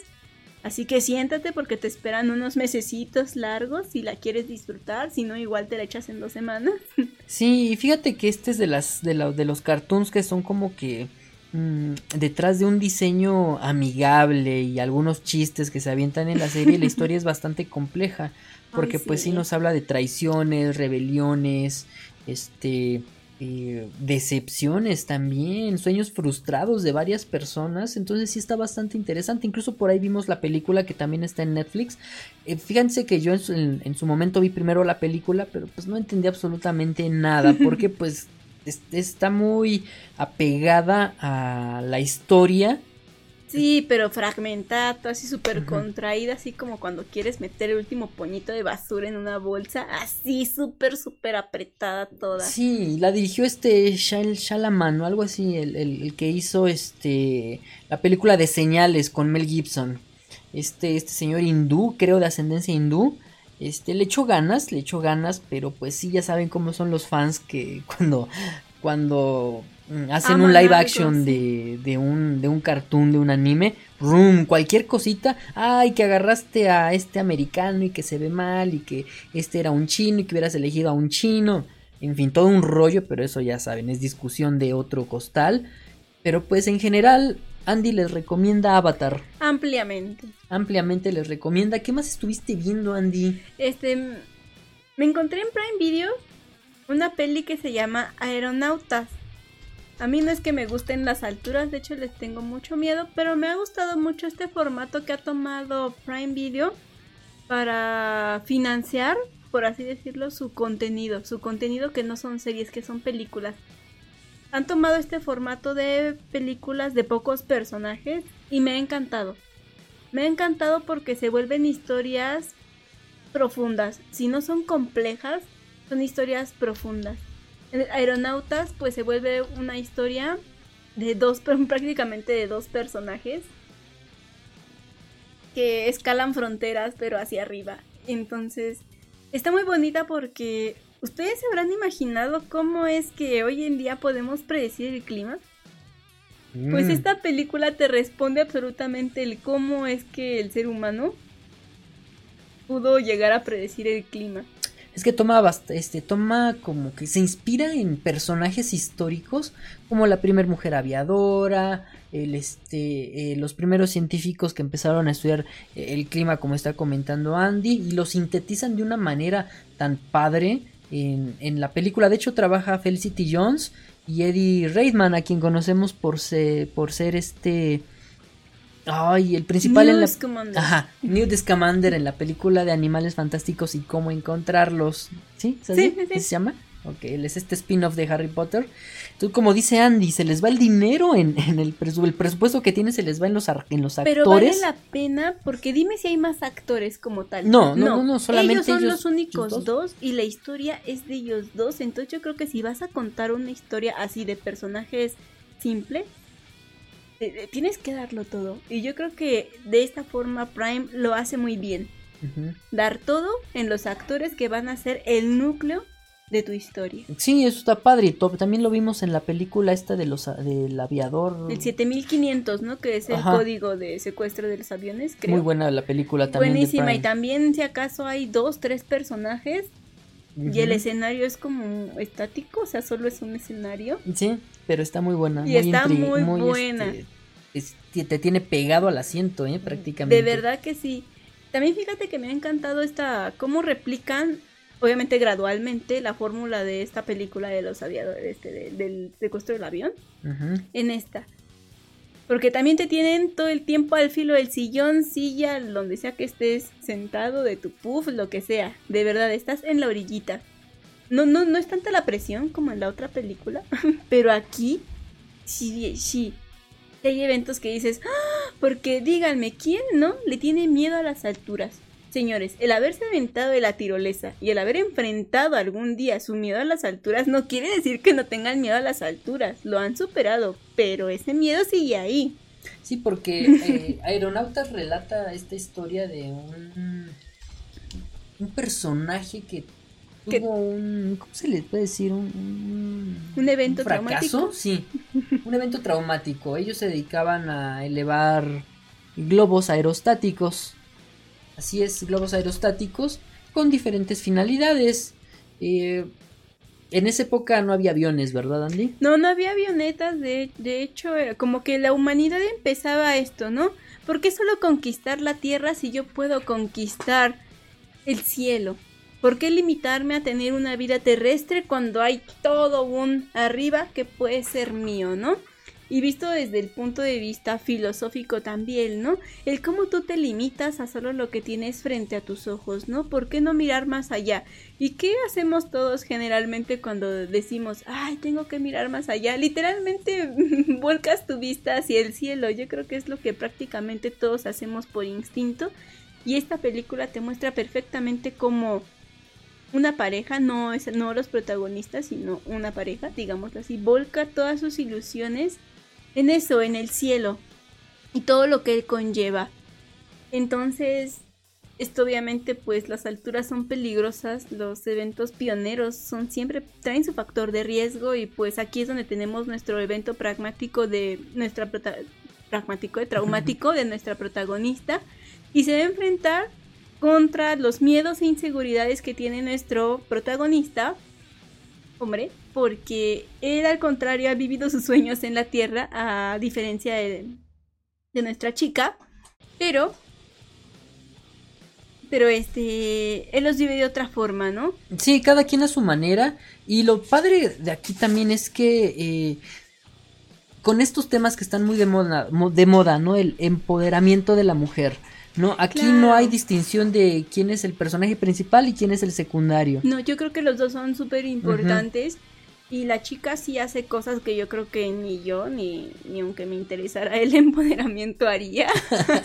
Ella es muy valiente, pero obviamente se debe a esta pérdida, ¿no? A lo mejor algún día yo tengo alguna pérdida y a lo mejor me vuelvo así, ¿no? Bien valiente, pero pues ella es diferente, es una chica muy, muy entrona, muy valiente, que admite que tiene miedos porque los tiene, pero aún así los enfrenta. Y el otro personaje, a pesar de verse así como muy ñanguito. Y... sí, es que este Eddie Rayman este, se presta para la debilidad física. De verdad que si tú lo ves y dices, no, le doy un costal de papas y este hombre queda aplastado totalmente, ¿no? Él demuestra su fortaleza de otra forma, él muestra sus habilidades de otra forma. Y también te muestran eh, cómo la sociedad de inmediato discrimina. A la chica de inmediato le ponen sus etiquetas, su negación. Vemos la insistencia de una de sus hermanas que se hace presente como personaje secundario en la cinta donde todo el tiempo le está diciendo, no esto, no aquello, tú deberías, tú deberías, tú deberías. Pero nunca le dice cómo, nunca le dice por qué, nunca le dice en qué le va a beneficiar. No, solo se encarga de decirle, no, no, no, no, esto deberías y al personaje masculino que te expresa, ¿no? Que como ser hombre o mujer no marca la diferencia. Todos tenemos nuestras altas y nuestras bajas en la vida. Y al personaje chico, que no me acuerdo cómo se llama, lo siento, perdónenme. Igual, a pesar de que tiene posición social, a pesar de que es hombre, a pesar de que tiene escuela y a pesar de que es muy inteligente, que todo le dicen, no, ¿cómo se te ocurre? Ya estás chiflado, ya deschavetaste, no inventes, así un mulán, ¿no? Eres el deshonor de la familia, o sea, feo. Entonces, ¿cómo ellos, cómo ellos con sus obstáculos y sus negaciones se dan cuenta de que no tienen un lugar en la tierra y pueden encontrar ese éxito y ese complemento de sus vidas en el cielo? Sí, así es, Andy, es una película muy padre, la has descrito muy, muy, muy bien. Si tienen Prime Video, Ahí chéquensela, se llaman The Aeronauts o Los Aeronautas, no confundir con una película de animación que creo que tiene el mismo nombre, es de unas marmotitas, ahorita estamos viendo así medio extrañas, no, esa no. Es la del globo. Sí, es la del globo, es la original de Amazon. Cabe destacar que es una producción de... Sí, digo que han apostado por estas producciones con pocos personajes que yo creo que les está funcionando. A mí me ha gustado. Sí. Y es una película que yo hubiera ido a ver al cine. O sea, no porque esté en plataforma, yo sí lo hubiera ido a ver al cine. Sí, de hecho aquí dice que hubo unos estrenos este en cines, en algunos cines selectos, pero ah. creo que aquí no llegó a México a cines, ¿eh? Pues quién sabe, pero si hubiera estado, creo que habría sido una cinta que yo hubiera ido a ver al cine. Sí, o sea, tiene la calidad, tiene todo, ¿eh? O sea, sí, es una cinta que vale la pena. Y bueno, también en HBO, bueno, en HBO, HBO, sí es cierto, hemos estado viendo. Estoy viendo. Otra serie. Bueno, estamos viendo lo que yo considero la serie del momento, señores. Y yo. No me van a dejar ustedes mentir. Lovecraft Country. Híjole, yo podría hablar horas de los tres episodios que van de esta serie, de verdad. Y es que tiene todo para triunfar. Desde la dirección, que es este eh, Jordan Peele y J.J. Abrams eh, Jordan Peele, recordemos que es el que nos trajo, eh, yo creo que está redefiniendo el género de, terror o de horror, porque eh, vimos la película de, de este, ¿cómo se llamaba? Get Out. Get Out, ajá. Get Out, que es igual con, chicos afroamericanos. de Oz. No, muy, muy buenas películas. Son buenísimas películas que me encanta cómo rescatan a los actores afroamericanos sin discriminar ni mucho menos. Pero hay papeles que solo ellos pueden hacer porque solo ellos tienen esas cejas pronunciadas, solo ellos tienen ciertas facciones que solo un afroamericano puede hacer. Entonces es es tan guay como este director ha rescatado, ¿no? Rescata todas las potencialidades que puede tener los actores negros, repito, sin ofender. Sí, los negros. Pero de verdad, sí, yo no me imagino un Get Out sin el personaje negro. Y no porque específicamente la temática haya sido así, sino yo no me imagino un actor blanco haciendo todos los gestos que hacen estas personas. De estrés que hizo esta persona. Sí, ¿cómo le pusieron? Huye, ¿no? Huye, ajá. Sí, de hecho, este. Porque ellos tienen sus ojos grandes, la parte de sus cejas la tienen como muy pronunciado el ceño. No sé, es que hasta su forma de su cara se, se presta para este tipo de cosas en las que yo sí termino como de ¡Ah! así. Entonces, no, perdónenme, yo no me imagino un actor blanco haciendo esto. No, y no es por mala onda, pero sí dan miedillo a veces, como en la su siguiente película que fue este nosotros. No, muy buena esa película también. ¿eh? No, está de lujo, señores. No, también es una de las imperdibles, de verdad que sí. Sí, está muy, muy buena, ¿eh? Es este eh, género de terror, de horror que viene a refrescar un poquito esta fórmula de los screamers, ¿no? De que, ay, sale algo y ya, ya, este, ya me espanté. Ya te espantaste, como en, la peli en las últimas películas, ¿no? De los Warren ya también están utilizando mucho Ay, sí, fue tan triste en Anabel ver cómo le echaban a perder, perdón, con tanto scream, como ya. Sí, mucho, mucho screamer. Entonces, Oz y este. Eh... Get Out vinieron a reivindicar el, el género de, del suspenso, del horror y del haste pipí. O sea, de verdad, lo vinieron a, a refrescar y yo creo que es buen momento para insertar porque aunque no querramos hablar de no querramos, perdón, hablar de discriminación o de antitolerancia, lamentablemente sí existe en la industria del cine. Sí existe, pocos son las personas, los actores, perdón, afroamericanos que han ganado un Oscar o algo en la academia y yo creo que el que el director está empezando a rescatar y a sacar a la luz estos talentos que no por ser negros o ser blancos dejan de ser talentos. Ahí hay mucho talento. Pero definitivamente, obviamente, este, los afroamericanos pues están rezagados, no por lo que tú quieras, por estereotipos, porque ya se tiene un concepto de lo que es bonito y de lo que es feo. Ellos los empiezan a sacar y qué padre que, que empecemos perdón, a conocer estos actores que son buenísimos. Y, qué bueno que este director los está sacando porque yo creo que solo así no podemos ver que ahí están y que son talentosísimos En que tienen mucho que ofrecer al mundo del cine. Sí, están rifando bastante y como dices, yo creo que es la serie de la temporada. Ay, sí, este, no. de del que momento sí. por ahora y, y no por algo HBO eh, volteó a ver a este a este director a Jordan Peele y, y con ayuda del, del ya este ya exitoso J.J. Abrams nos están regalando bueno no nos están regalando nos están vendiendo una, una serie bastante buena que combina muchos elementos de los que acabas de decir Eh, la sinopsis de esta serie en la página de HBO nos dice basada en la novela de terror homónima de Matt Ruff Lovecraft Country de HBO explora la combinación de las espeluznantes criaturas de las obras de H.P. Lovecraft con los terrores de la supremacía blanca, lo que estabas comentando, de a través de la experiencia de una familia afroamericana luchando por sobrevivir a un viaje por carretera en los Estados Unidos de los años 50. ¿no? Tiene de todo esta, esta, esta serie, como Claro. bien comentas. Retomas, bueno, retomamos la fórmula que en su momento utilizaron para Huye, que es la discriminación total, absoluta y renuente ante los negros, pero en el mundo donde sí era real, porque en Huye recordemos pues que ya es de tiempos actuales. ¿no? No, aquí estamos en plenos años 50, señores, donde quemaban negros, donde pasaban muchas cosas bien feas y que qué triste que la humanidad tenga esta historia que contar y que la siga contando, que es todavía más fatídico. Sí, no está cañón eso. Obviamente no en las mismas dimensiones, pero no seamos hipócritas, esto sigue pasando. Y, y que Lovecraft Country parta de aquí para contarnos de forma resumida pero esencial.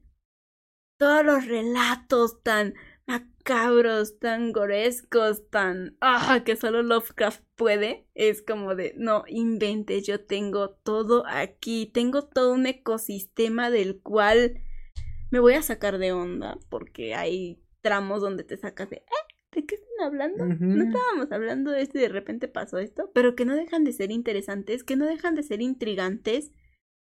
Y a pesar de que todos creemos que va a ser una historia de horror, de miedo, no, no, no, no, no, o sea, no. No, en el primer y segundo episodio no, no nos espantamos con nada. No, estuvo relax, estuvo esperable, pero ya en el tercero, ¡pum! Se llama el episodio 3 Holy Ghosts.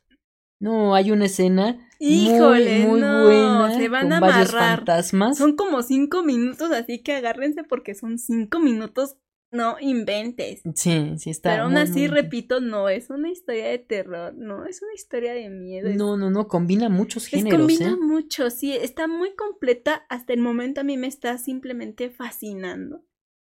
Me, está, me está llenando así todos mis huequitos de, ay, pero ¿qué le faltó? Ay, no, espera, no hay un hueco, creo que estoy llena. Y aparte sigue la vieja fórmula de, eh, de la televisión, ¿no? Un episodio cada fin de semana. Y eso a mí creo que me gusta un poquito más que ver todos de un jalón, porque me puedo quedar dormido, este, no sé. no- eh, Sí. Netflix vino a, a, a maratonear sus series, ¿no? Con Stranger Sí, sí, sí, Things, sí. con House of Cards, que lanzaba todos los episodios de la temporada en un solo día. Entonces, así como que, wow, eso fue innovador en su momento, pero yo creo, bueno, en, mi- en lo personal, como ya soy de la vieja escuela, prefiero un episodio por semana. Es que claro, la diferencia entre Netflix y HBO es que justamente HBO es un canal de televisión. Empezó así, Netflix no, o sea, Netflix viene de otra cosa. Obviamente viene a innovar porque simplemente es diferente. A mí me gusta mara- maratonear, pero yo creo que hay cosas que no debes maratonear. Sí puedes, no debes maratonearlas. Es que se te olvida, ¿no? Yo creo. Pierdes esencias. Porque va un episodio tras otro y pues ya, ¿no? Lo sigues viendo y aquí. ¿Qué pasa cuando tú ves un episodio y tienes que esperar hasta la otra semana? Yo todo el tiempo estoy pensando. Todo Sí. el tiempo la estoy procesando de nuevo, de nuevo, de nuevo. ¿Y qué pasó? ¿Y por qué pasó esto? Y empiezo a preguntar, oye, Kira, ¿te acuerdas cuando? Oye, ¿esto te acuerdas? Oye, mamá, y en este pedazo, y hasta ellos me corrigen, no, pero es que aquí pasó esto, acuérdate, ah, sí. Y cosa que si yo viera un capítulo tras otro, pues eso no pasaría. Y esta afinidad, este encariñamiento con los personajes y la historia tampoco sucede cuando tú maratoneas.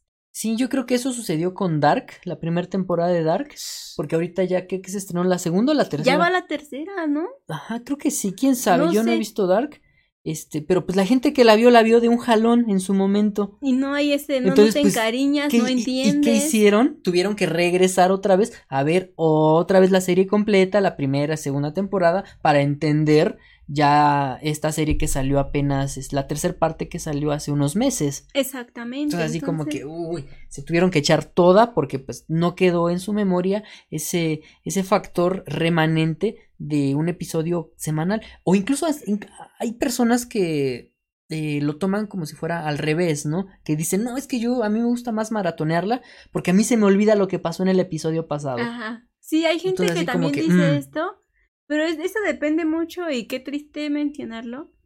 Depende mucho de la forma en la que tú piensas. Porque si tú eres de los que toman y desechan y estás acostumbrado a tomar y desechar, obviamente una serie que se estrena un episodio por semana tal vez no te va a funcionar. Porque así como lo viste, pues lo desechaste, ¿no? Pero si eres una persona que sí te gusta reflexionar las cosas, pues te va a funcionar más así que maratoneando Sí, y cosas. es respetable de- dependiendo del punto y de las costumbres de las personas, Sí, ¿no? Claro. Por ejemplo, mi mami sí es de las que me... Luego, luego le digo, oye, mamá, deberías de ver Lovecraft Country. Oye, pero ¿ya están todos los episodios? No, es que no, entonces no. Cuando estén todos, tú me avisas y yo le empiezo a ver. Porque mamá sí es de los que se echa uno o dos diarios, o uno un día sí y un día no, un día sí y un día no, pero pues obviamente uno a la semana pues no le alcanza, ¿no? Para, para su consumo. pero a mí sí me gusta que estén retomando el que sea uno cada semana, porque en primera no me envicio, que yo creo que es algo que a todos nos está pasando en esta cuarentena, todos nos estamos enviciando, Sí. estamos solo viendo tele, si no estamos trabajando, estamos viendo tele o estamos leyendo, no sé, un libro que a veces la gente dice, ah, es que leer es bueno. Sí, sí es bueno, pero igual te estás enviciando, estás leyendo diario todos los días.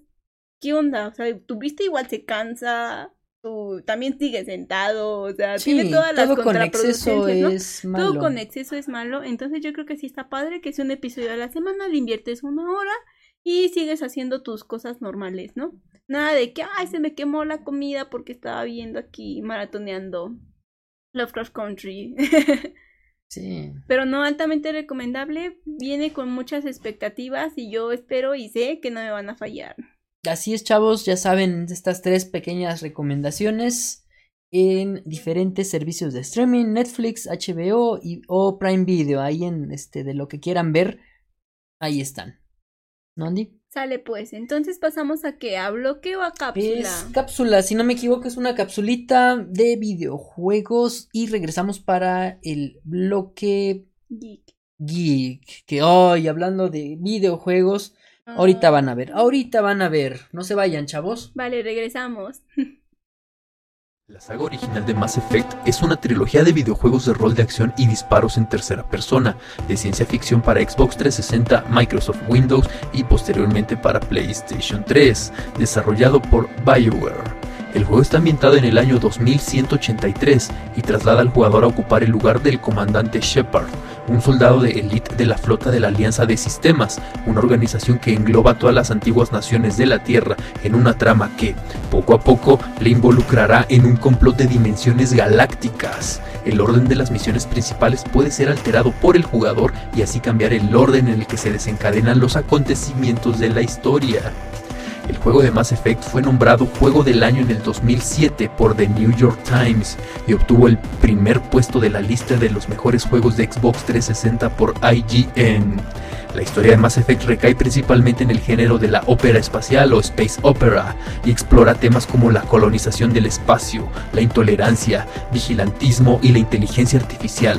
La historia, con elementos hombre contra máquina, ha sido comparada tanto con las novelas de Berserker de Fred Saberhan y Battlestar Galactica, así como a las novelas Pórtico de Frederick Paul.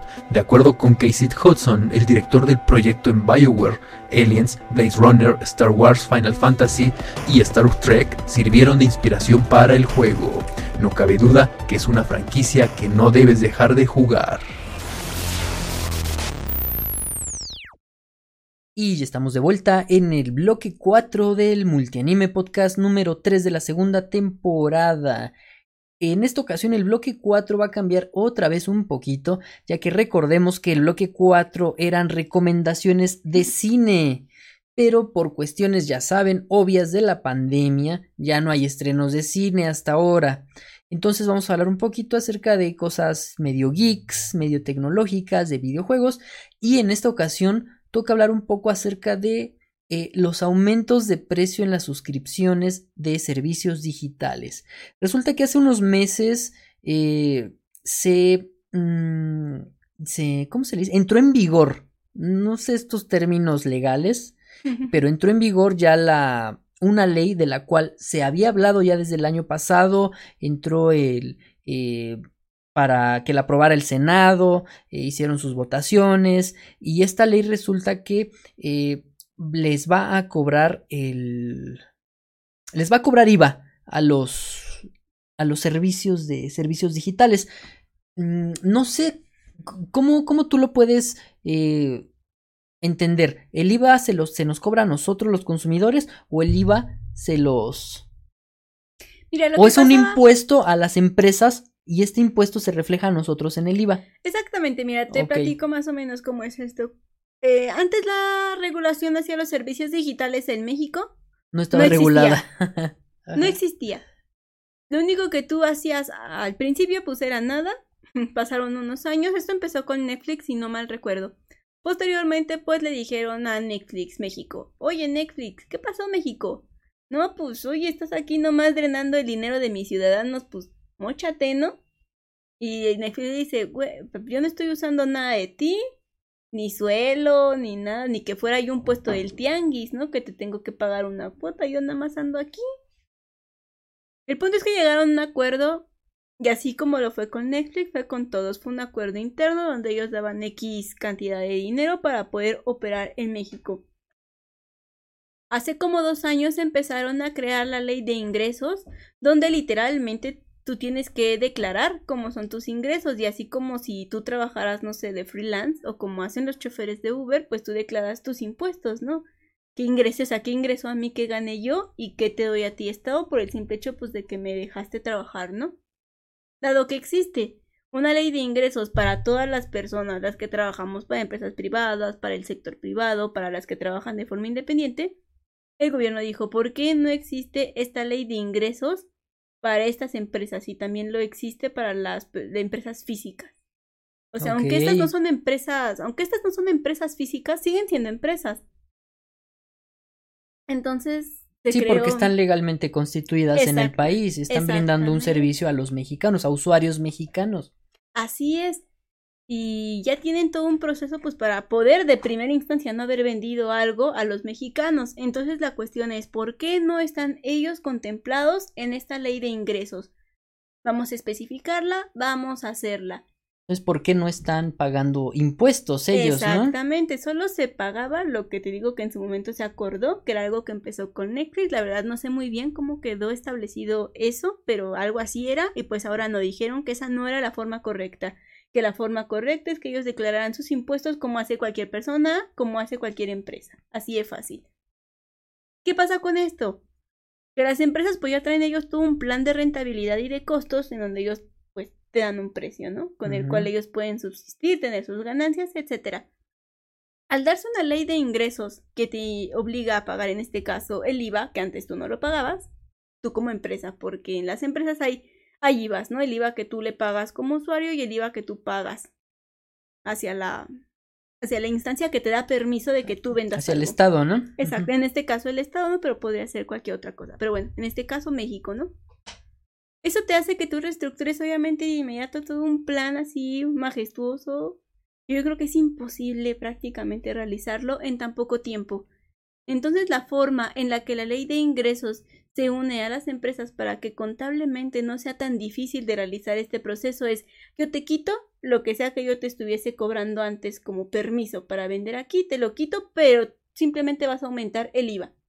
El 16% del precio que tú ya tengas menos este impuesto que yo antes te cobraba, o este permiso que yo te cobraba, a eso se lo quitas y le pones el IVA. Posteriormente, si afinan más la ley, pueden venirse otros aumentos. Ojalá no, ojalá la dejen así sencilla, así como está. Porque fácil, fácil, o sea, el IVA, el IVA es IVA por cobrar e IVA por pagar. tú el IVA que le pagas a la empresa, ella te la expresa en el precio, tú se la pagas y lo único que hace la empresa es devolvérsela. O sea, nada más es como un toma y es como, es como un ciclo. Yo se lo pago a la empresa y la empresa se la paga al Estado. Lo, lo traslada nada más. Sí, y, y con lo que estás comentando, eh, como bien indicas, eh, la primera empresa de servicios digitales que se vio afectada, entre comillas, pues fue Netflix, Sí. ¿no? Entonces, Netflix, ¿qué hizo? Pues les avisó a sus usuarios, ¿saben qué? Vamos a aumentar el 16% Simple así. porque eh, debemos de cumplir las, las normas fiscales como empresa que estamos regulados aquí en, en México y pues es lo que nos, nos impone eh, el país. Entonces, eh, por eso a ustedes les vamos a aumentar un poco el precio. Ellos, eh, fíjate que no, eh, no aumentaron el 16% eh, al usuario final, sino que absorbieron una parte. Fíjate que esto es como que tendrías que ver información financiera porque es como te compartía yo. Antes existía un permiso. La ley de ingresos elimina este permiso. Entonces que ellos tuvieran cobrado el 16% más habría sido antiético. O tendrían que haberlo justificado con tipo de cambio o algo así. Eso lo hizo PlayStation, porque por ejemplo, eh, Porque- PlayStation... Pero con cada empresa fue diferente. No puedo hablar por todas. Sí, sí, PlayStation no, este, eh, cuando tú comprabas algo en la, en la, en la store, ellos solamente te mandaban tu recibo, pero no, no era deducible. ¿Por qué? Porque no, tiene que te, deducir, no te, este, eh, por ejemplo, en el juego, ¿no? Que te costara mil pesos, el precio era en dólares. Entonces tu factura te llegaba en dólares. Ahora ya llega en pesos mexicanos y llega el precio El del, del, jue- del juego y tu, tu IVA, el 16%.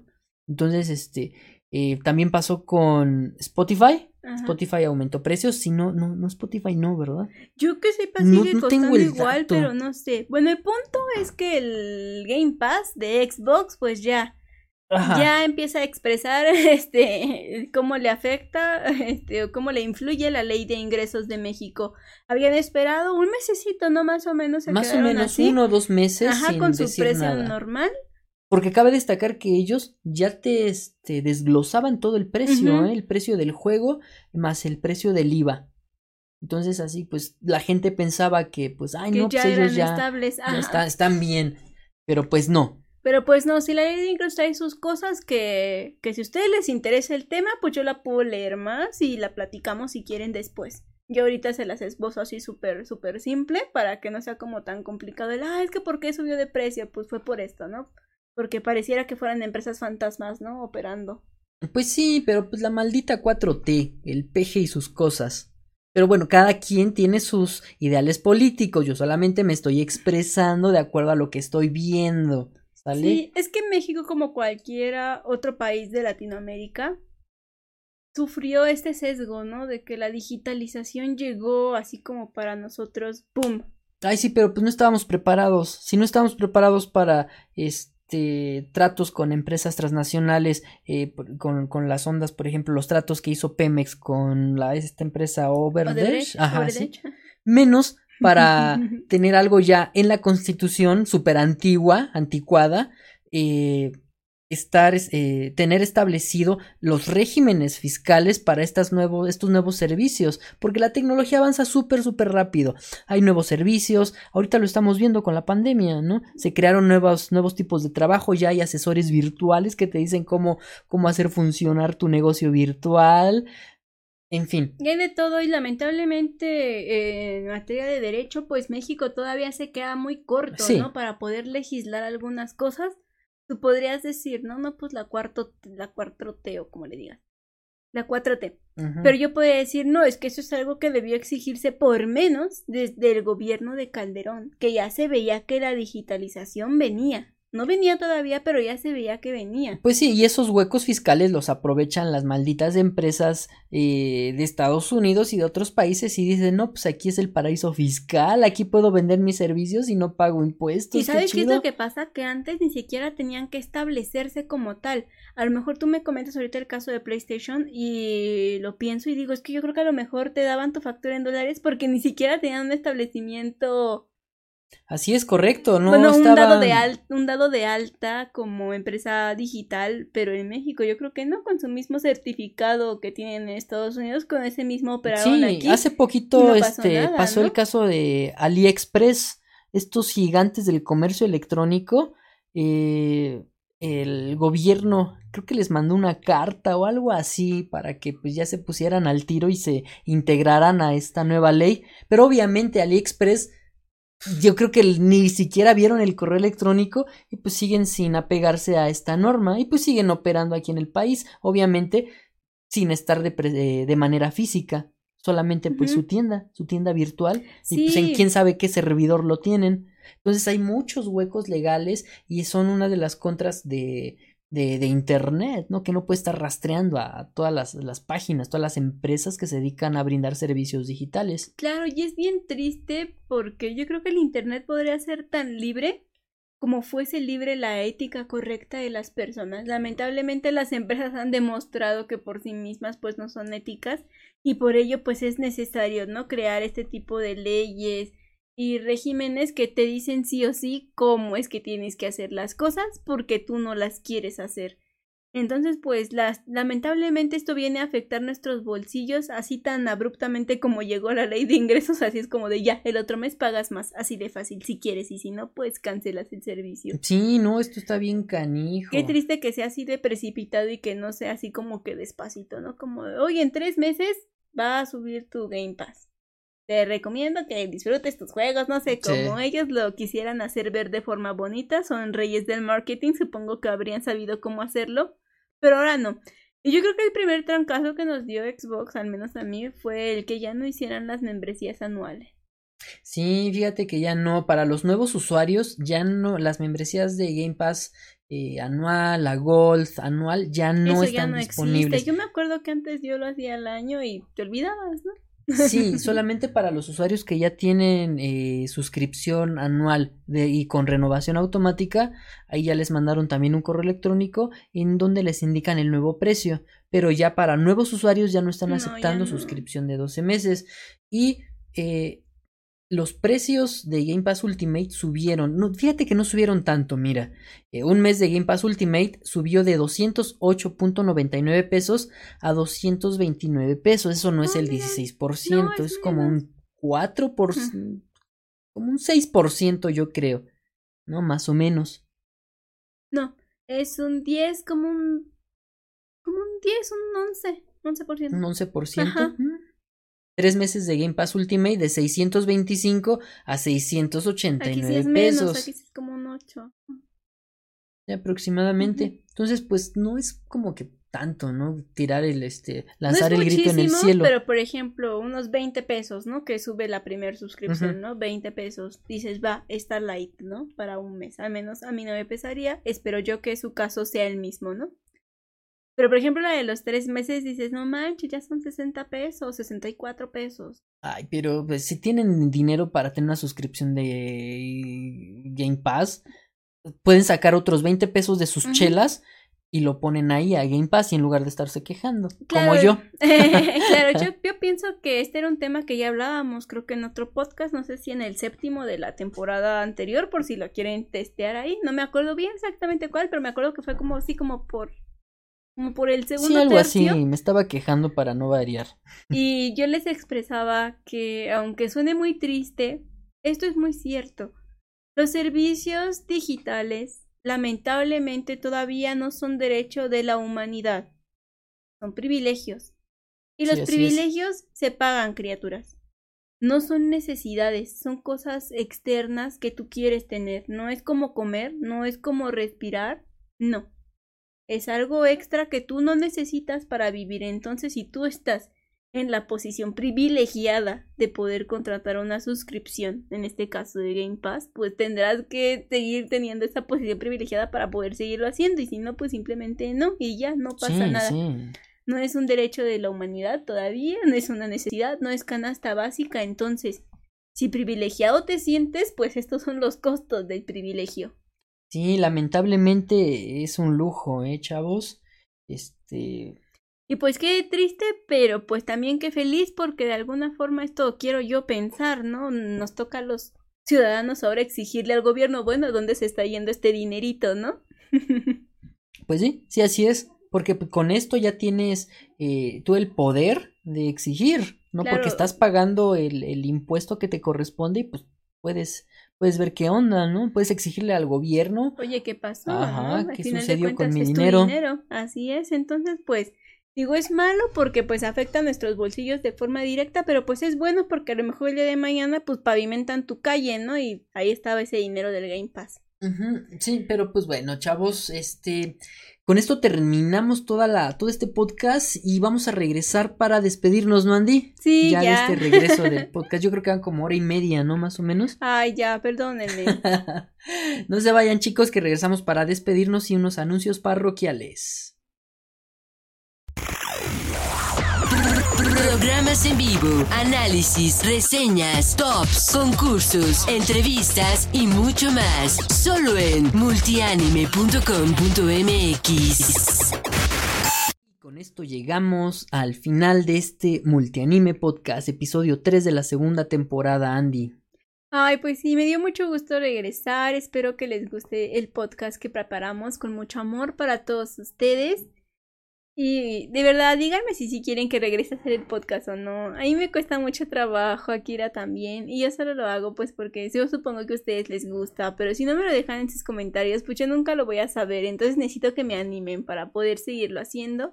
Si quieren otros temas de los que nosotros empecemos a dialogar, también pónganlo ahí, dennos ideas. Yo siempre los escucho y Kira también los escucha. Y no me queda más que agradecerles que se hayan quedado hasta el final del podcast. Sí, casi dos horas, si no es que dos horitas. Ahorita en la edición vamos a ver cuánta, cuánto tiempo.